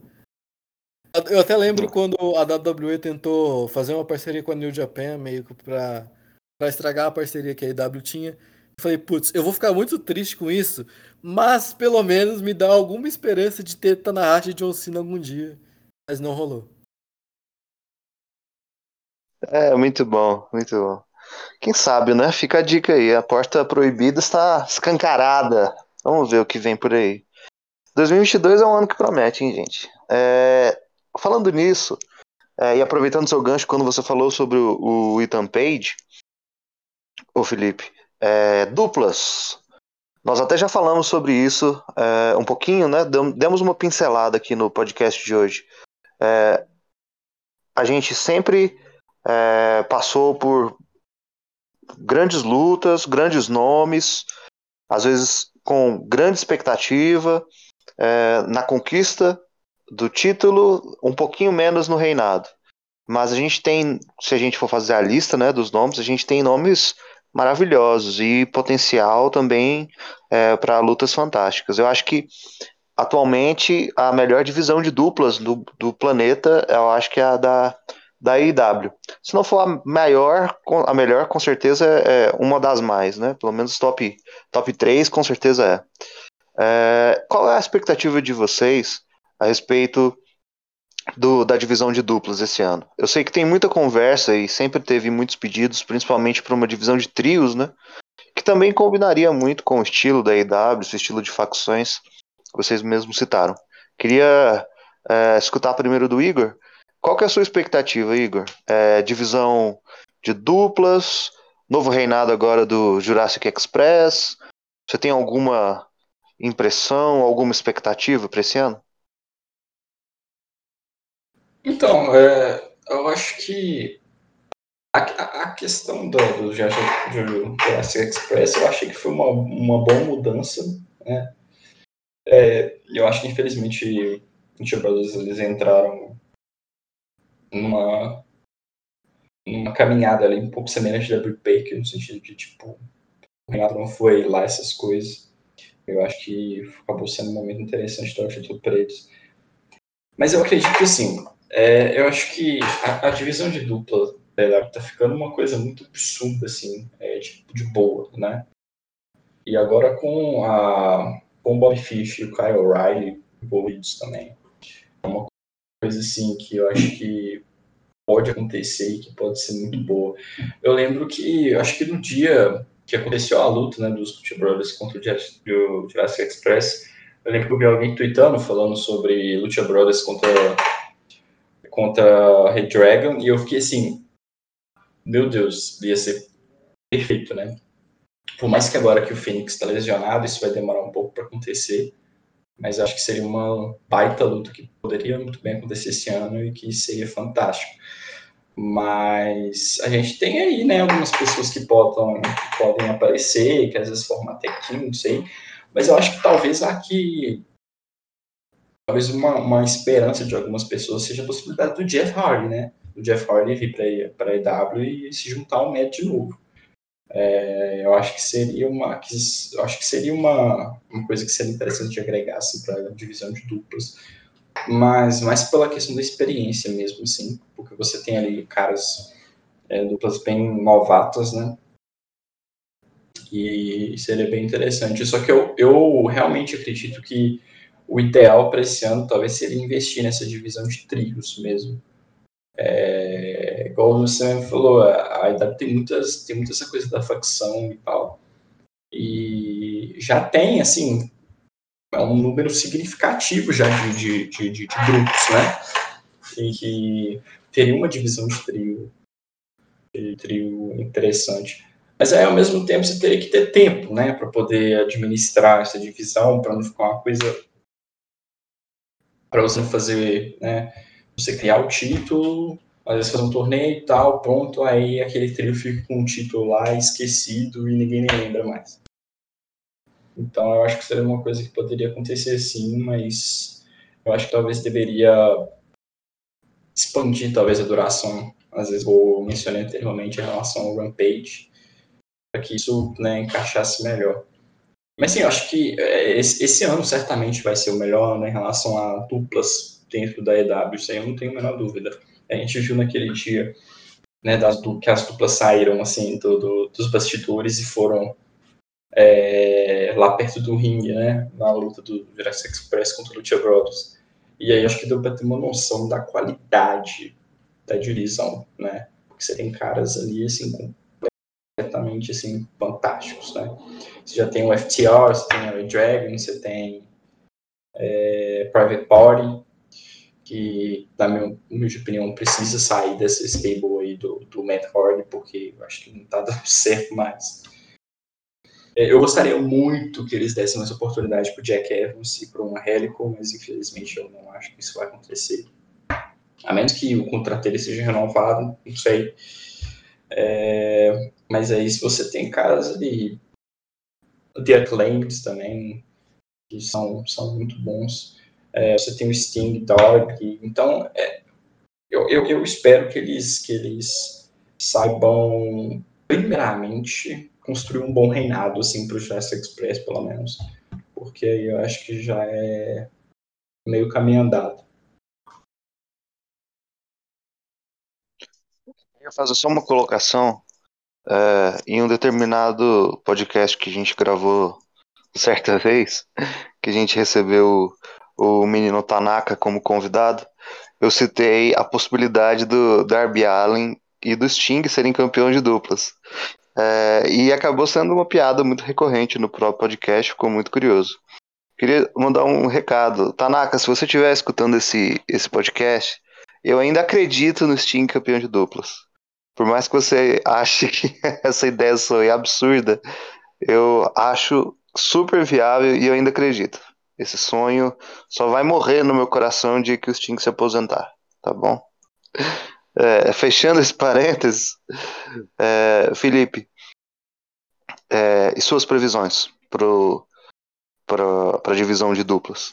Eu concordo e assino embaixo com tudo que o Igor disse. Acho que esse ano tem tudo para ser um ano excelente, muito promissor. Ah, não, sim, sem dúvidas. Uh, desde que eu voltei a acompanhar o wrestling, nenhum ato, assim, porque não é um lutador único, mas nenhum ato me entretém mais que os Young Bucks, então eu virei fã de carteirinha de, de Tag Team Wrestling. E eu acho que esse ano nós teremos os primeiros two-time cha two champions da AEW na divisão de Tag Teams. Não só pra ir na, na, na puxar a sardinha do, do host, mas realmente vejo o Sting e o Darby ganhando esse título alguma hora e perdendo esse título pro, pra FTR, que na minha opinião é uma dupla sensacional, por mais que eles tenham ali uh, um contato com o Jim Cornette que eu não, não acho tão agradável, mas uh, no ringue e como wrestlers, assim, eles são impecáveis. É... Acho que não tem absolutamente nada a dizer sobre os dois. O reinado deles não foi tão legal quanto eu esperava, até porque eles.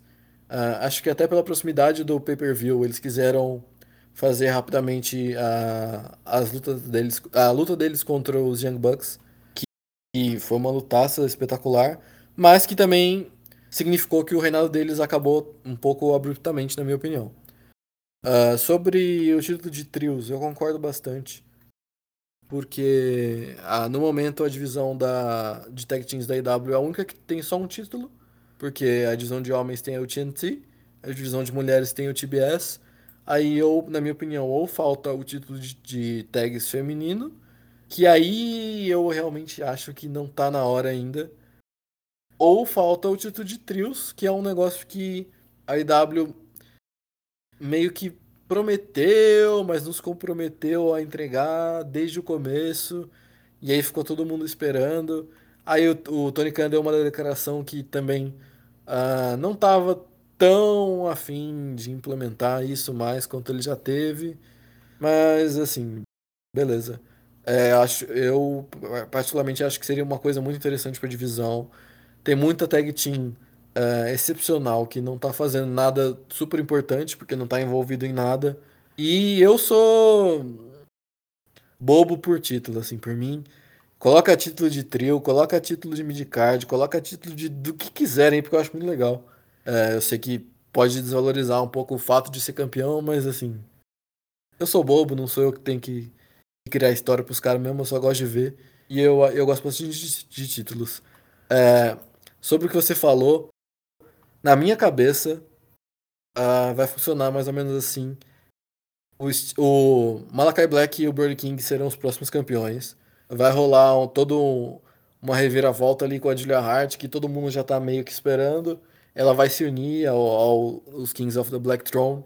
E eventualmente eles, depois de demolirem várias tag teams da, da divisão, vão chegar até o Jurassic Express, vão ganhar o título. E quem eu acho eu juro que eu tava pensando nisso antes mesmo de você comentar. Quem eu acho que seria ideal para tirar o título deles eventualmente é o Sting e o Darby Allen. Então, menino Tanaka, dois recados. Eu também acredito. E segundo, o seu canal era muito bom. Uma pena que você quer apagar. E se você estiver ouvindo, não apague E sei lá, deixa lá pra gente continuar conferindo. Uh, mas, seguindo com, com o que vocês dois falaram, eu acho que é um ano que tem tudo para ser muito bom, porque a divisão de tag teams da EW, uh, ah, o nome dos rosters é espetacular. Você pega, é tipo, bota todos os nomes num, pacotinho assim, tira dois e vai tirar uma, uma luta no mínimo 4.5 estrelas, porque realmente os Young Bucks, na hora de captar talentos, eles não erraram nem um pouquinho na divisão de tag teams. É, só um, um, um, recado rapidamente no final, que eu vi um pessoal comentando sobre, ah, não queria que uh, a Red Dragon, por exemplo, assinasse com a EW, porque já tem bastante tag teams lá, podiam ir pro Japão. Assim, gente, a mesma crítica que vocês têm, assim, com toda razão, a divisão feminina da EW é uma crítica válida à divisão de tag teams não só do Japão, mas em qualquer outra empresa grande, assim. Nenhuma outra empresa, por mais que eu, eu mesmo já tenha colocado minhas críticas à, divisão de tag teams da IW, nenhuma outra empresa no mundo faz 25% da que a IW faz na divisão de tag teams, assim. Na, na, na WWE, todo mundo sabe que é uma palhaçada, e na New Japan, assim, é luta para abrir o card lá e esquecer. Mesmo quando eles tinham os Young Bucks, mesmo quando eles tinham o Raponga Vice, uh, a formação do Trent com, com o Rock Romero. Agora tem o, a tag team do, do Zack Saber Jr. e assim. O, é, o problema deles é o mesmo da IW com a divisão feminina. Não é que não tenha talento, é que eles não ligam pra divisão de tag teams. Então, todas as tag teams venham pra IW, a gente ama tag team. E é isso aí. Eu estou de boca aberta com a sua previsão do, da House of Black tomando o título do, do Jurassic Express. Porque seria maravilhoso e eu não tinha considerado essa possibilidade. Não mesmo. Nossa, para mim é um negócio que. Assim, eu erro bastante quando eu faço esse fantasy book na minha cabeça, mas para mim é um negócio que tá desenhadinho, assim. É. A Julia, a, a, os Varsity Blondes tentam, de certa forma, se vingar. Aí na luta definitiva contra a House of Black, a Julia Hart revela que tem um, um machucado, uma cicatriz no olho, basicamente igual ao do Malakai Black. Ela faz o heel turn. Eles passam por mais alguns times face ali, tipo. Uh, o Best Friends ou. Nossa, pior que agora até me deu branco de time face na EW. Por exemplo, a, a Top Flight ou. Enfim. Times face, eles passam por mais alguns finalmente chegam ali depois de uns 5, 6 meses do reinado do Jurassic Express e tomam um título. Porque o Malakai Black, para mim, ele era minha aposta para ser o próximo World Champion. Porque é um cara que é um talento assim que é inegável o talento desse cara e é muito difícil não dar um título para ele o mais rápido possível, porque ele é sensacional. Sabe quem eu gostaria muito que tivesse, que entrasse depois?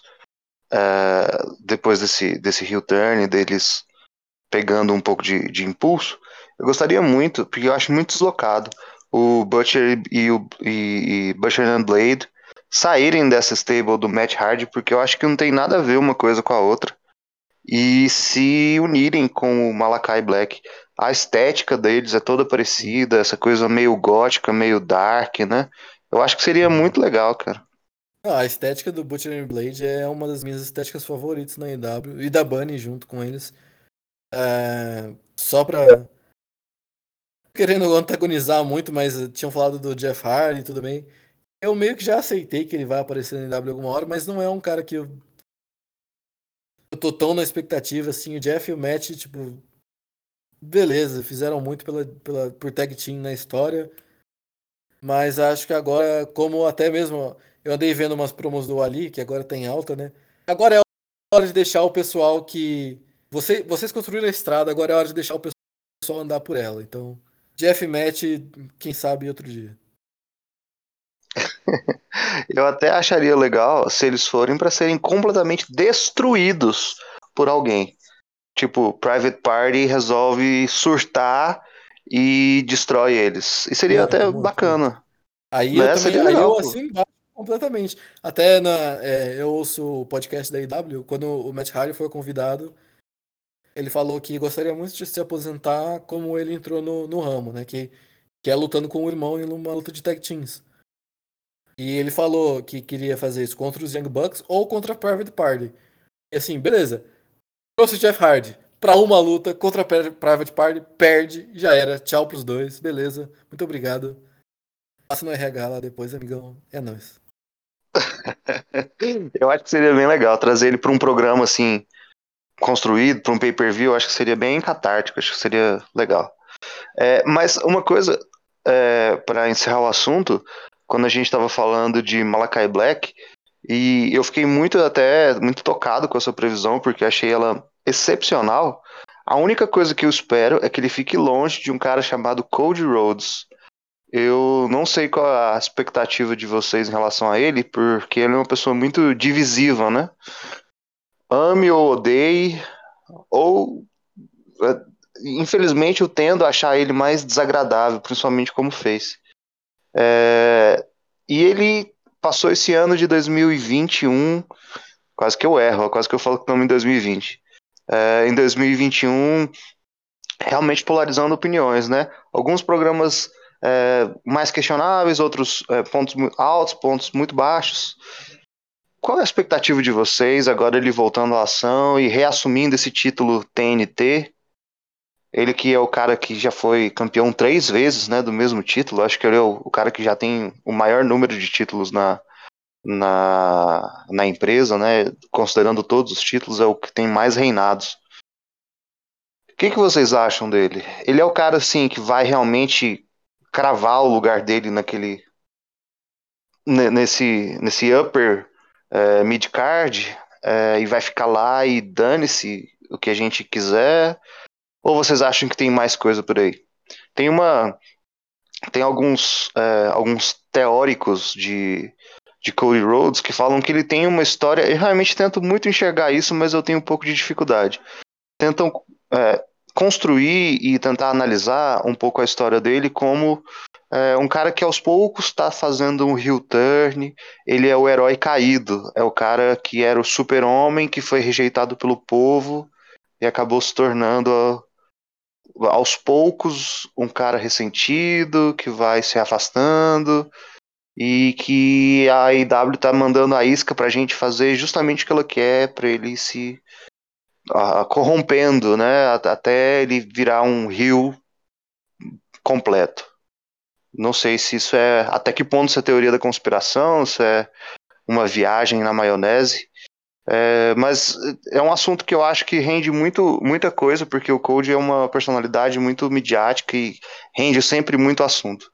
É, Igor, o que, que você acha do, do Code? Sua expectativa para ele nesse ano? Então, eu eu particularmente aprendi a, a, apreciar ele mais nesse momento que ele está agora. Tá uma coisa bem confusa, assim, de descobrir o que, que ele é. é. Mas eu lembro que ele falou já, assim, em entrevista, assim, que eles estão pretendendo fazer uma coisa que nunca foi feita antes. E às vezes, eu, isso seria um, é uma teoria minha, mas ao mesmo tempo é um desejo meu. É, porque já essa história dele fazer um heel turn e tudo mais, acho que a galera tá muito nessa tecla, mas às vezes eu, eu fico pensando. E se ele decidisse é, é, cravar, assim, é, um personagem twinner mesmo, assim, sabe? Assim, bem ali, na zona cinzenta. E ele quisesse, tipo assim, realmente colocar no mapa o termo twinner de novo, assim é, do mesmo jeito que tem o, o, o, o Face e o, e o Rio, assim. Aí eu fico, eu fico pensando nisso às vezes, porque eu, às vezes eu acho que tem essa possibilidade, porque ele fica ali. Ele fica naquele limbo ali. E eu não consigo lembrar, assim, de nenhum, de nenhum outro talento, assim, de nenhuma outra química, ou nenhum outro momento. Principalmente na WWE, assim, que teve alguém que conseguiu trabalhar tão bem, assim, nessa zona cinzenta, sabe? E se acontecesse, se for isso mesmo que eles estão planejando, eu acho que seria uma coisa muito interessante, sabe? Eu acho que o Rio Turn é o que está todo mundo no, é, torcendo, de certa forma, esperando, mas às vezes o, o Corey decide consagrar o, o, o, termo Twinner finalmente, assim, e meio que botar o nome dele, sabe? Tipo, é, assim como tem, tem, tem grandes, teve grandes wrestlers assim na história que cravaram o nome deles assim, que viraram referência em alguma coisa. É, seria interessante às vezes é, essa coisa, né? Para no futuro as pessoas falassem não, é, é, tal cara vai meter o Cody Rhodes, sabe? Tipo assim, ele vai é, fulano não vai, eu não acho que fulano vai tanar não, eu acho que fulano vai meter o Cody Rhodes, vai fazer tipo Cody, não sei o que. Eu acho que seria um pouco interessante, sabe? Eu, eu entendo que talvez seja um processo, sim, para ele virar um rio e tudo mais. Só que às vezes eu fico pensando muito nessa coisa de tipo, eu não acho que eles vão forçar ele como um babyface, eu não acho que eles vão tentar uma, uma tática meio Roman Reigns. É, mas eu estou começando a ter dúvidas em relação ao return dele, na verdade. E na minha visão, ele tá um, ele tá um personagem ali bem ali naquela zona cinzenta mesmo, e talvez esse seja o objetivo, não sei. Então, é, é um personagem que eu tô, que eu aprendi, assim, a, a admirar. E tá sendo interessante, tá sendo interessante, e eu, eu tô bem entusiasmado para ver, assim, o que, que, eles vão fazer, porque a gente já sabe que o Corey, né, ele tem uma certa liberdade ali, é, criativa, de certa forma. Então, pode ser que eles arrisquem fazer uma coisa assim que realmente nunca antes foi vista. Então, vamos ver.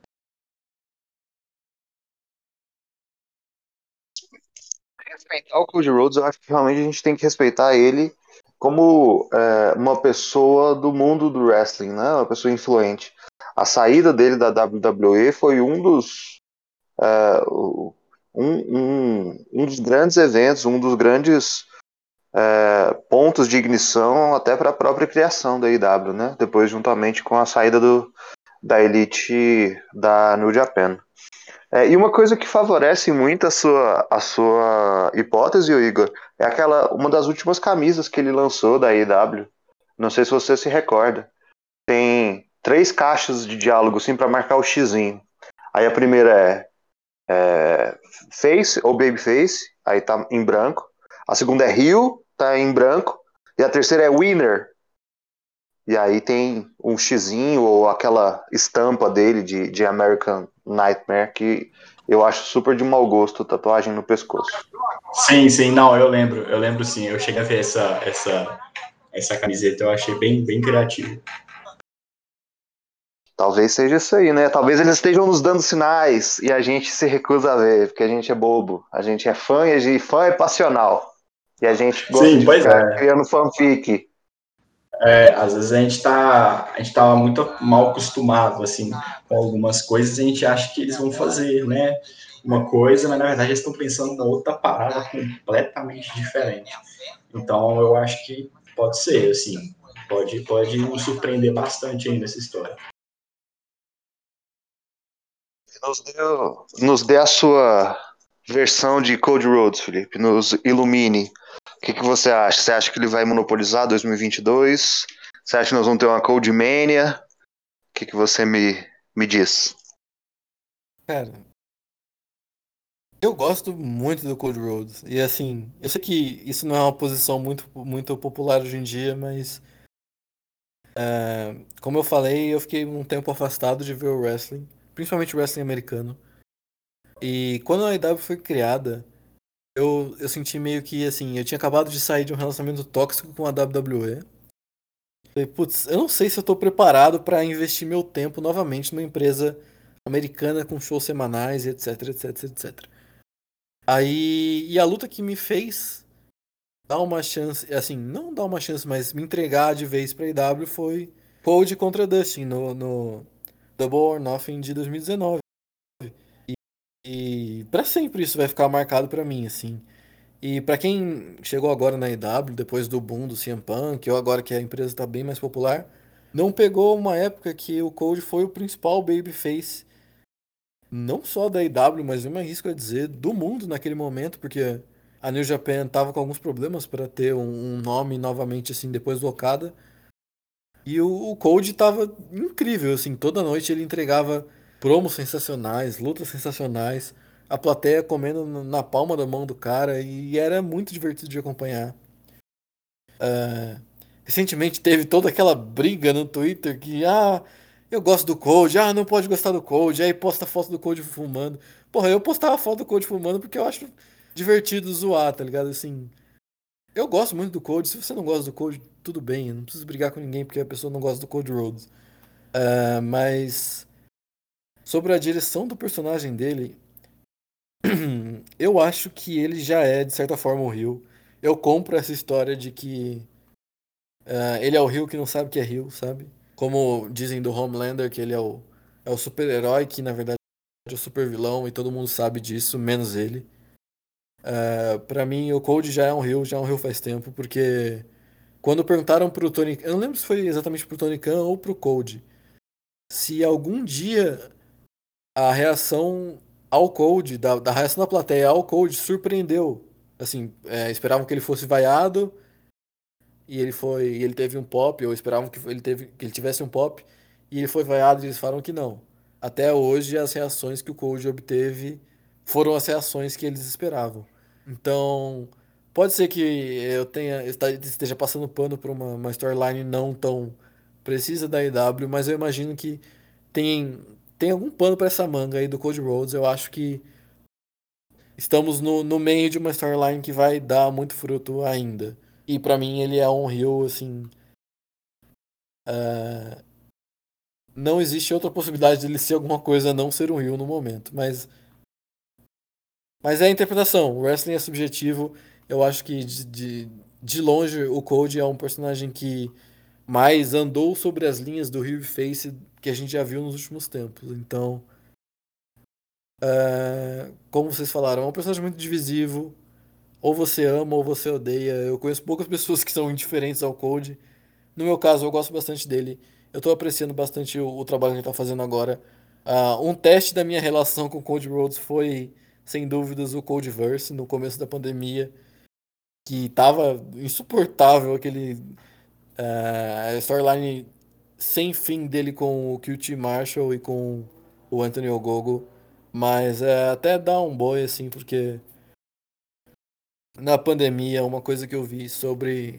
Eu vi até o próprio Tony Khan e outros lutadores falando que é, eles eram divididos em grupos, assim, e não era para um grupo interagir com o outro. Então, por isso que a gente via storylines como. Até foi o Sting e o Darby contra o Team Taz durando milênios como foi o, o Codeverse durante milênios, porque eles, eles queriam promover o mínimo possível interações uh, de grupos diferentes. Mas realmente foi um teste da minha relação com o Code Rose, porque foi insuportável aquela storyline. Mas eu já acho que desde a da storyline com o Malakai Black, uh, o personagem do Code tem entregado o que eu espero dele, que é uma storyline bem satisfatória. Uh, quando ele perde um pouco a linha, assim, a gente pode ver como nessa última promo uh, dessa semana uh, em personagem, quando ele perde um pouco a linha e começa ou a descontar nos fãs, ou falar assim, ah, vocês gostam de tal pessoa porque fez isso, mas eu fiz isso antes, fiz isso melhor, fiz isso primeiro, não sei o que. Dá para perceber que ele manda um sorrisinho na ponta do, da boca, assim, fala, putz, esse desgraçado, ele sabe muito bem o que ele tá fazendo. É... Então eu acho que 2022, sem dúvidas nenhuma, Cody Rhodes vai ser um dos maiores, da, no, maiores nomes na EW e vai continuar 100% divisivo como ele está sendo agora.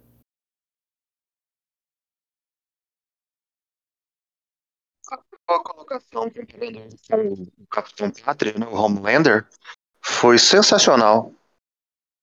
Sensacional. Ele realmente ser o cara que, dentro do personagem, é aquele cara que não sabe fazer uma leitura e não sabe é, considerar o lugar que ele tem realmente, né?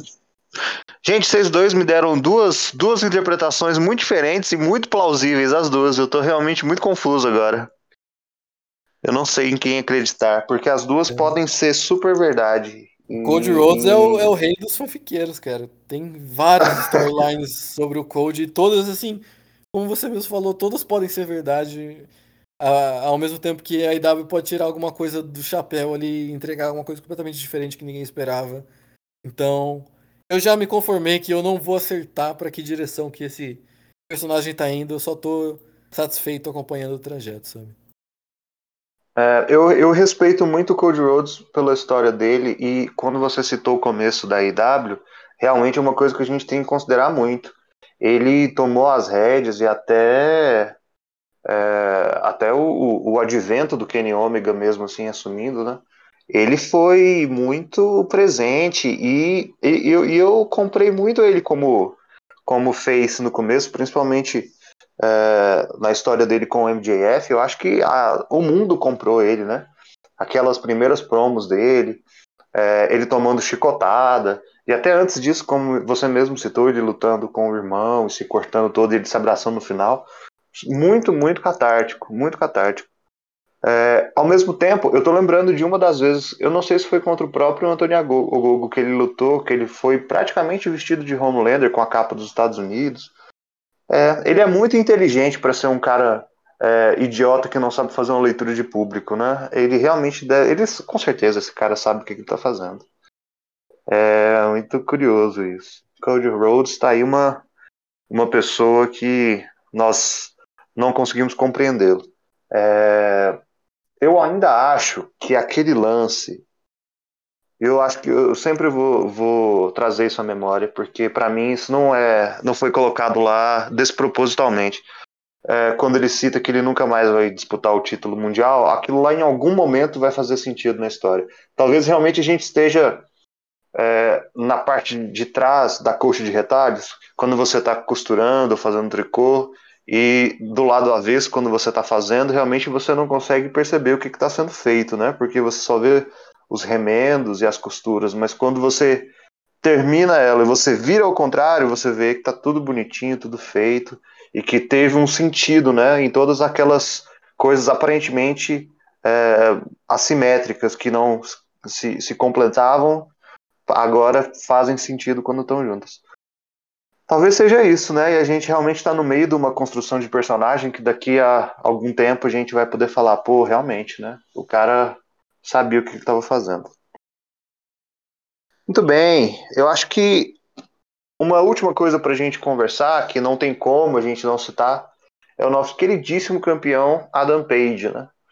É, vocês mesmos falaram sobre, sobre ele um pouquinho mais cedo, falando da ascensão dele na IW, apesar de ele não ser um AW Original, né? É, quais são as expectativas para vocês sobre ele? Eu, eu particularmente fiquei muito feliz quando ele reteve contra o, o Brian Danielson, porque nossa, foi uma aquela vitória para sedimentar ele como um campeão convincente, né? Garantir assim, olha, não foi por acaso, eu ganhei é, esse cinturão com os meus méritos e tô aqui para para provar. Começando aí pelo nosso queridíssimo Felipe. Expectativa, Felipe.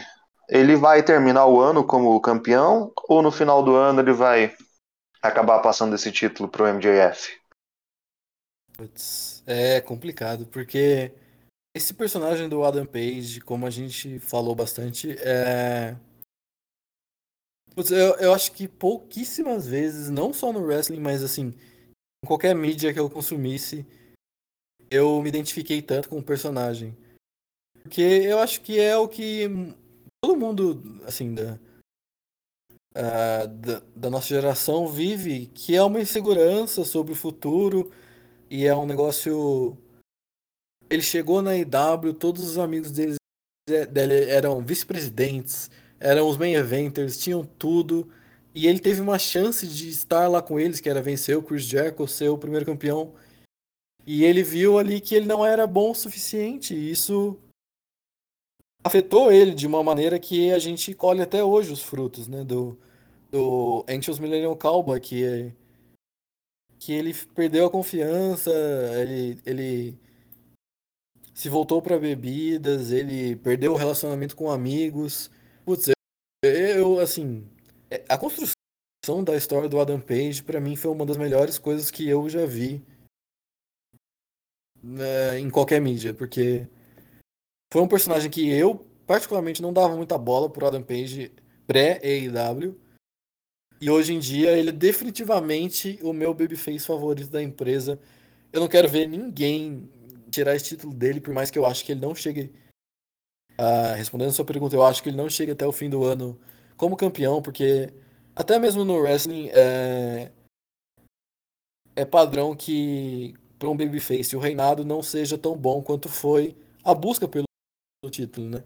A busca do, pelo título do Adam Page foi fenomenal e, e talvez ele como campeão não consiga entregar algo tão bom quanto, porque o, o divertido na história dele foi acompanhar os altos e baixos, acompanhar cada vez que ele caía, como ele ia se erguer dessa vez, uh, como ele, como os amigos da Dark Order uh, iriam ajudar ele na, na próxima, no próximo confronto e tudo mais. Uh, eu não tenho tanta certeza que vai ser o MJF assim. Uh, como a gente comentou, eu sou meio fanfiqueiro para wrestling. O que eu acho que acontece é o MJF perder a rivalidade pro CM Punk por causa do Wardlow, por causa do babyface turn do Wardlow. O CM Punk enfrenta o Adam Page agora, é, o próximo pay-per-view. Assim, o Adam Page ganha do, do, do Lance Archer na televisão, beleza? Próximo pay-per-view, CM Punk e Adam Page. Aí sim, você consolida esse cara sem a menor dúvida do mundo como o, o World Champion da IW, porque ele vai vencer o CM Punk, tendo vencido já o Brian Danielson. E aí eu não sei que tiraria esse título dele. Como eu falei, a minha aposta inicial era o Malakai Black, porque eu acho ele um cara sensacional e é um cara que dá pra ver que a IW tá. Ele tem todo o suporte da IW. Aí a gente fica com o MJF, que é um cara que é uma, uma, uma aposta bem segura também, porque é um dos principais heels no futuro da IW. Tem o próprio Cody Rhodes, porque absolutamente nada traria tão, tanto hit aí para felicidade do Bully Ray, quanto o Cody Rhodes vencendo o título que ele prometeu que nunca mais desafiaria contra o Adam Page, que é o cara mais querido da história do, desse, dessa, dessa companhia. Mas eu não sei. Também ainda tem bastante gente que vai chegar, como foi comentado, como Keith Lee, como Johnny Gargano, que são nomes que provavelmente vão chegar na IW. Eu gostaria de ver o Moxley como campeão de novo. Eu gostaria de ver o Omega como campeão de novo, mas eu acho que os do, o, o Moxley, obviamente, nunca mais vai ser vaiado na vida dele, não importa o que ele faça, ele pode sei lá, pegar minha mãe grávida no ringue ali, dar um, um paradigm shift e ele vai, ser, vai receber um pop do caramba. O Omega, eu acho que ele vai ser babyface quando ele voltar também. Então, para mim, a gente tem umas, uns três ou quatro nomes com o Adam Cole, o próprio Brian Danielson no rematch, ou MJF para tirar esse título dele, mas é, é difícil. Agora eu acho que ele não perde por enquanto. E, e só para trazer um fato que é uma coisa que eu acho muito curiosa até hoje em dia. Uh, o Adam Page na Ring of Honor no Japan, ele era ninguém, assim. Ele era um cara da Elite. Ele era claramente o menos popular da Elite. Ninguém dava muita bola. Ele era bom no ringue, mas não bom o suficiente para tipo, ser um jovem que abria seus olhos e falava, puta, esse cara vai ser bom, não sei o quê. Aí eu lembro de ver uma entrevista do Tanahashi, que perguntam para ele assim, mais ou menos, né, parafraseando, é, qual é o próximo grande nome que você vê no wrestling mundial, assim, carregando o wrestling mundial? E ele responde, Hangman Page. Eu falei, caramba, o Tanahashi tá completamente maluco por, por apontar o, o Hangman Page, assim, tendo tantos jovens bons né, no Japão, os Young Lions, o Osprey e o Ricochet surgindo, o Kenny Omega que na época ainda, ainda era bem novo, o próprio Okada e tudo mais. Putz, o, o Tanahashi tá viajando. E hoje em dia, mais uma vez, fui provado que eu sou o maior burro do Pro Wrestling e obviamente o Tanahashi sabia do que ele tava falando. Porque para mim Adam Page, no momento, é intocável como World Champion. E não sei, acho que eu eu, particularmente, como eu falei, eu gosto muito do Code, então a escapatória que eu faria é o Code, de certa forma, voltar atrás da sua palavra e, e vencer o título do Hangman. E as suas considerações sobre. É, eu ri muito aqui do, do Felipe, mas eu, eu, eu concordo com ele. Eu, Infelizmente, acho que ele não vai chegar até dezembro é, desse ano como, como cinturão. Infelizmente, acho que é, muito, é muito provável que ele perca no meio do caminho. É, quem que você acha que vai tirar? Se você acha, né? Que, que ele vai tirar. Qual é a sua expectativa para o reinado de Hangman? Adam Page? Então, é, eu concordo com o que vocês falaram. Eu não acho que ele chega até o final do ano como campeão. É, eu, inclusive. Só que aí eu já, já tenho uma visão um pouco diferente da do Felipe, que eu acho que. É, eu concordo que, eu, que para mim, acho que seria o ideal seria o MJF tirar o título dele. Só que eu acho que o MJF precisaria vencer o CM Punk primeiro. É, eu acho que seria o ideal do, do MJF vencer no CM Punk, porque ele realmente se torna um adversário credível, assim, sabe? Eu acho que ele se consolida ainda mais como um rio, né? Obviamente. E eu acho que, tipo assim, se você faz um, uma. Se você faz uma, uma vitória do MJF sobre o CM Punk, por exemplo, no Revolution, e. Às vezes não necessariamente no Double or Nothing, mas lá no All Out, você faz ele vencer o Hangman, você cria uma. Você cria uma coisa assim você cria um monstro maior do que já é, assim, na real. Porque o, o, MJF é um cara, assim, absurdo, absurdo. Então, se você segue essa linha, é, é, fica uma coisa, assim, completamente maluca, sabe? Assim, o problema disso é essa questão do Wardlow. Porque eu não sei como é que o Wardlow ficaria nessa bagunça toda.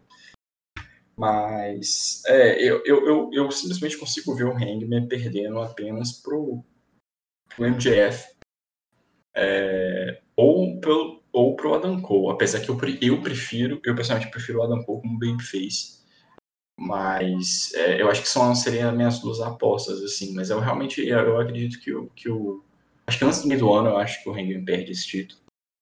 É, eu acredito que seja provavelmente o MJF ou o Adam Cole. Apesar que eu tenho é, algumas, algumas assim, algumas uns pensamentos assim rápidos de que talvez é, eles façam algo diferente, não sei, às vezes um, um botar outra pessoa na jogada, não sei, a gente não sabe quem pode vir por aí também, né? Então, assim, agora eu, eu mencionei a questão do Keith Lee, por exemplo. Então, assim, tem, tem, muitas, tem muitas coisas que podem, podem vir por aí, né? E podemos ter surpresas interessantes. Então, eu acho que se for olha, pelo elenco atual, assim, na, na, forma que as coisas estão sendo feitas, eu acreditaria que sim, que seria o MGF ou o Adam Cole mesmo, assim. Mas eu acho que até isso acontecer, eu acho que o Hangman ainda vai se consolidar ainda mais como, como grande campeão, né? Até porque, além de ser um cara extremamente carismático, é, é um excelente wrestler também. E que prova cada vez mais que o cara ele dá conta do recado, né? Então eu acho que é isso. Fanfic. Momento fanfic aqui agora. Eu acho que o Adam Cole, a treta dele vai ser por causa eu acho que quando o Kenny voltar, o Adam Cole vai estar tá riozão total e o Kenny Omega vai estar tá face, eu acho. E aí eles vão fazer uma coisa meio é, guerra civil da, da Elite para ficar Adam Page e Red Dragon contra é, Young Bucks e Kenny Omega. Assim, é a minha quinta fanfic que eu já faço a respeito da, da Elite, porque a minha primeira hipótese seria, ah, vai ter uma implosão porque o Kevin, Kevin Owens vai chegar e eles vão reformar Mount Rushmore, aí o Kevin Owens vai lá e renova com a WWE. Aí eu tenho que reescrever minha fanfic. Então... droga, droga. Para mim fazia todo sentido. Eu tava igual aqueles caras que fazem, colam recortes de jornal na parede e e, e passa a fita, assim, ligando um ponto no outro. Tava vendo todas as evidências. Nossa, exatamente. Mas assim, não sei realmente o que dizer. Eu acho, minha opinião, eu tô, tô parecendo o Felipe porque as minhas opiniões também estão todas indo pelo ralo. É, acho que o Adam Cole não desafia. Realmente, talvez, o, nessa, nessa ocasião, a gente percebe que pelo menos é, quando eu paro para pensar, por mais inchado que esteja o, o, o elenco da IW, se chegar um, um babyface para ser main eventer, ou um Rio que seja, qualquer atleta, mas main eventer agora, eu acho que ele tem espaço. Mesmo com esse excesso de talento que a gente tem que tá saindo pelas orelhas. Mas se chega um Kate Lee e ele disputa com o, o, o Adam Page pelo cinturão, para mim é super incrível. Eu compraria facilmente essa ideia. Se chega algum figurão da, da New Japan, eu compraria a ideia facilmente também. Que fosse alguém, até da Impact, dependendo de quem fosse, talvez eu até compraria a ideia, ficaria mais assim, mas eu acho que ainda tem, ainda tem espaço. Então, assim, realmente, olhando para é, pro, pro aspecto de hoje, eu acho que eles estão bem no, no momento da verdade, né? Eles estão agora, olha, colocamos o Chris Jericho, sedimentamos, realmente demos credibilidade para o título, depois trouxemos o Kenny Omega, que é o fenômeno do mundo, é, apresentamos ele para o público é, estadunidense que não acompanha wrestling fora do, do, país. Olha, que cara legal, que bacana. Agora nós estamos aqui com o futuro, com a promessa que está sedimentando e se provando. O que nós vamos fazer a partir daqui é o que é onde o, o, o filho chora e a mãe não vê. Ou eles sacrificam ele para fazer um, um, um rio e colocam ele para perseguir o título, que foi uma colocação que vocês fizeram também maravilhosa, de realmente o título do Babyface ele é feito para ser apreciado até o momento que ele ganha, né? E isso fez todo sentido para mim. É, ou eles mantêm ele por mais um tempo e reacendem algum outro tipo de rivalidade, né? Não sei. Tem tanta oh. gente, né? Eu acho que até o, até o Miro caberia aí se eles construíssem ele direitinho, é, fizessem ele um. O Miro realmente foi alguma coisa que eu não lembrei. Mas é, aí, é. Você... falando em fanfic, já montei aqui a minha perfeita para tirar o título dele eventualmente. Vai, é, compartilha. Vamos lá, vamos lá, rapidinho. Como eu falei, o Kenny Omega, é, o, o CM Punk vence o, o, MJF por causa do heel turn do, do, do aliás, do, do face turn do Wardlow e o CM Punk ganha uma chance pelo título do, do Hangman no pay-per-view. Uh, CM Punk perde. Adam Page vence clean. CM Punk perde até meio. Assim, indiscutivelmente o CM Punk foi o inferior na noite. Beleza. Aí o CM Punk fica puto. Porque na cabeça do CM Punk era questão de tempo ele ser o melhor novamente. Porque ele foi o melhor do mundo por tantos anos na WWE. Ou na Ring of Honor, enfim. Ele foi o melhor do mundo, na cabeça dele ele ainda era o melhor do mundo. E ele meio que tava só esperando chegar a oportunidade dele se desafiar pelo título.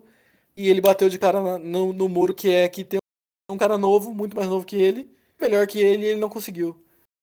E isso desencadeia o heel turn do Punk. E eventualmente, lá pro fim do ano, o Punk volta a desafiar, dessa vez como um heel, filha da puta, que ninguém gosta. E o Punk, de alguma maneira, vence esse título do, da Dampage. Esse seria meu cenário. No momento. Daqui a cinco minutos, se perguntar de novo, já muda.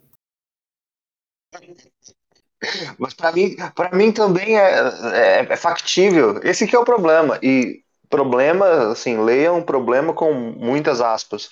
Que para mim é uma solução muito grande. Você não saber para onde você vai, porque tem várias possibilidades, é uma coisa muito boa, né? Dentro de uma empresa. Você pode olhar para várias opções e falar, pô, pode ser, pode ser, pode ser.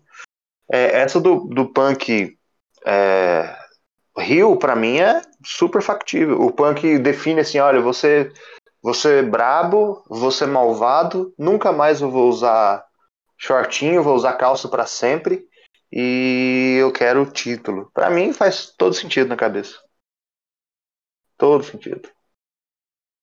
É. Você tem alguma fanfic que você gostaria de, de compartilhar, Igor? Porque nós estamos muito fanfiqueiros aqui agora. É, então, assim, eu, eu gostei dessa do Sem Punk, eu acho que o Sem Punk seria muito foda. É, assim, às vezes eu fico pensando em coisas aleatórias que poderiam acontecer que a gente não está esperando, né? Não sei se consideraria fanfic, mas, por exemplo, é, vamos supor que o Corey ganha quarta-feira, né, e fica como o TNT Champion mesmo. Às vezes uma luta de título por título contra o Hangman, em algum momento, às vezes no, sei lá, pode ser no Double Nothing, não sei. É, ou até mesmo depois, ou às vezes alguém aparece de surpresa na, na, né, W, assim, e como um rio. E aí eu pensei, por exemplo, no Osprey. Às vezes ele aparece, eu não sei como que eles mantêm isso segredo, né? Às vezes ele aparecendo de surpresa, assim, tipo, É, ele oficialmente agora ele é All Elite, né? É, e desafiando Hangman também eu acho que seria uma coisa bem curiosa. É, fala, falaram do Miro também, eu acho que o Miro também seria uma aposta muito da hora também para enfrentar o Hangman. É, mas assim, eu acho que, olha, fanfic em relação a isso, é, é, eu ainda não sei, de verdade. Eu acho que tem muita coisa que pode ser que aconteça na maneira que a, a, as restrições de viagens e a própria pandemia amenizar. É, eu acho que podem fazer muita coisa interessante com a New Japan. É, inclusive trocar alguns talentos, às vezes eles emprestam sem punk, eles trazem um não sei. Mas no momento eu tenho só essas, esses pensamentos assim aleatórios de coisas que a gente não está esperando e que pode acontecer. Mas eu acho que fanfic nesse caso aí, é, não, não. Apesar que eu realmente gostei muito da ideia que o Felipe falou, do, do Punk Hill e tal, e, e vencendo o Hangman é, no fim das contas.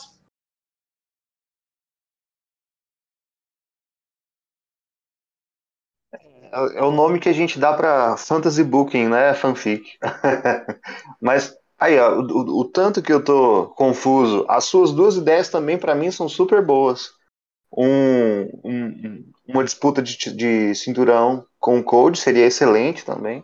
Uma troca de talentos com a New Japan também seria excelente. Já pensou se eles fazem uma troca tipo, ah, a gente empresta o, o Brian Danielson para vocês por um ano e aí vocês passam o Tanahashi pra gente um ano. Pô, excelente. Revigoraria a carreira dos dois, né? O Brian Danielson, ele não precisaria nem esperar o fim da frase para falar aceito. Quando falava. Pô, o que, que você acha? É, o que, que você acha de ir pro Japão e aceito? Não, não interessa nem ouvir o que, que eu preciso fazer, eu vou, de qualquer jeito. É, é muito EWR que eu joguei na vida, aí eu fico pensando nessas coisas. É. Muito bem, gente. Eu acho que é basicamente isso. Nós falamos bastante sobre o cenário da AEW, suas fraquezas, suas fortalezas, seus pontos fortes e fracos, o que a gente gosta, o que a gente acha que poderia melhorar. Eu quero agradecer muito vocês pelo tempo e pela conversa, foi muito legal, muito produtivo, muito agradável é, escutar um pouquinho vocês e a visão que vocês têm de, de wrestling e da AEW especificamente. É, queria deixar esse espaço agora para vocês falarem um pouco sobre a AEW Brasil e sobre os projetos que vocês têm. Queria agradecer de novo em nome do WrestleManiacos e as portas estão sempre abertas.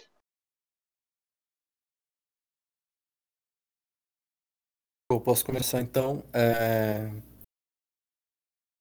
Meu nome também em nome do perfil, a gente queria agradecer mais uma oportunidade que vocês proporcionam pra gente como eu falei no começo, é, Western Manicos foi sempre um perfil dos maiores, ou o maior que é, sempre estendeu a mão pra gente, quis trazer a gente pra junto da discussão, e são coisas assim que, que não são apagadas facilmente da, da memória de quem viveu. Por exemplo, é um respeito que eu vou ter por vocês, além de já ter um respeito prévio uh, sobre a, a, a respeito de de serem um, um portal uh, que viveu durante uma época que era tudo mato, que não passava WWE na televisão, não existia IW e vocês e outros, e outros portais estavam lá para trazer tudo para a gente aqui do Brasil. Uh, uma coisa que eu acho muito importante. E, e que hoje em dia vocês não uh, tentam rebaixar outros perfis para manter o espaço. Assim, é uma coisa que eu admiro. É, e sobre a gente, bom, eu praticamente só tenho o próprio perfil da IW Brasil. Se você achou alguma coisa que eu falei interessante, só mandar uma mensagem lá. Como vocês puderam ver hoje, eu gosto de falar de wrestling, é, principalmente de IW, que é o que eu mais acompanho hoje em dia.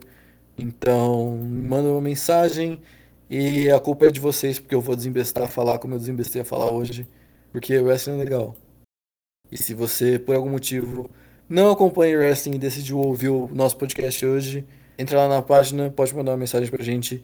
A gente te informa certinho de como você pode começar a acompanhar. E é isso, a IW foi uma empresa que me conquistou, uh, tanto dentro quanto fora do ringue, por muitos aspectos. E é uma coisa que eu sentia muita falta Eu até comentava com amigos próximos que eu fiz vendo wrestling que eu sentia muita saudade de ser fã de wrestling.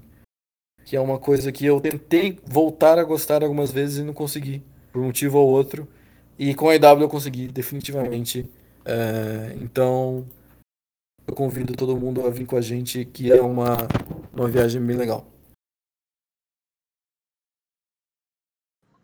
É, então, eu, assim, eu repito, né, praticamente as coisas que o Felipe falou em relação, né, agradecer aí WrestleManiacos, vocês estão aí há tão, tanto tempo, né, desde quando realmente isso aqui era, era mato, e agradecer aí a oportunidade de a gente estar tá, poder falando aqui, né, discutindo sobre a EW, sobre o wrestling no geral.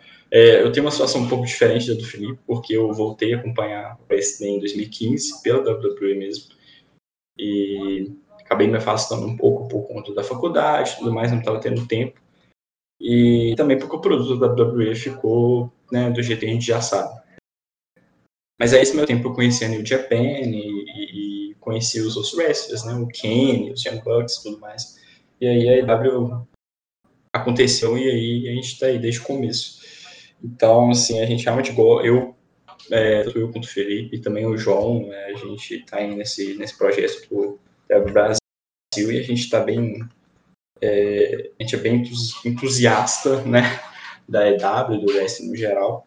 E assim como o Felipe, eu também estou lá na página, né? Qualquer coisa, só mandar uma DM. Eu também estou lá no equipe criativa da EW, que é a página mais satírica, é, que não fala muito sério, mas quiser ouvir, às vezes, umas opiniões absurdas ou umas teorias mirabolantes, ou simplesmente ver alguma cobertura muito idiota que eu estiver fazendo sobre algum evento, é só aparecer lá também.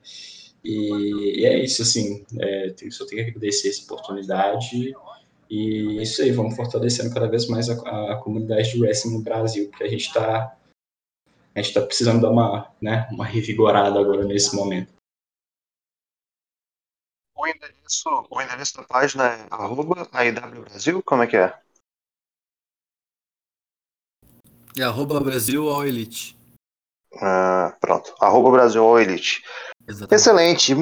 Muito bom, muito bom, galera. Obrigado de novo. Obrigado a você que ouviu é, esse podcast até o final. Agradecemos sempre a sua audiência, sua paciência. E até mais. Wrestling Maníacos Podcast. Há mais de 10 anos sendo maníacos por wrestling. Acesse wrestlingmaníacos.com e confira.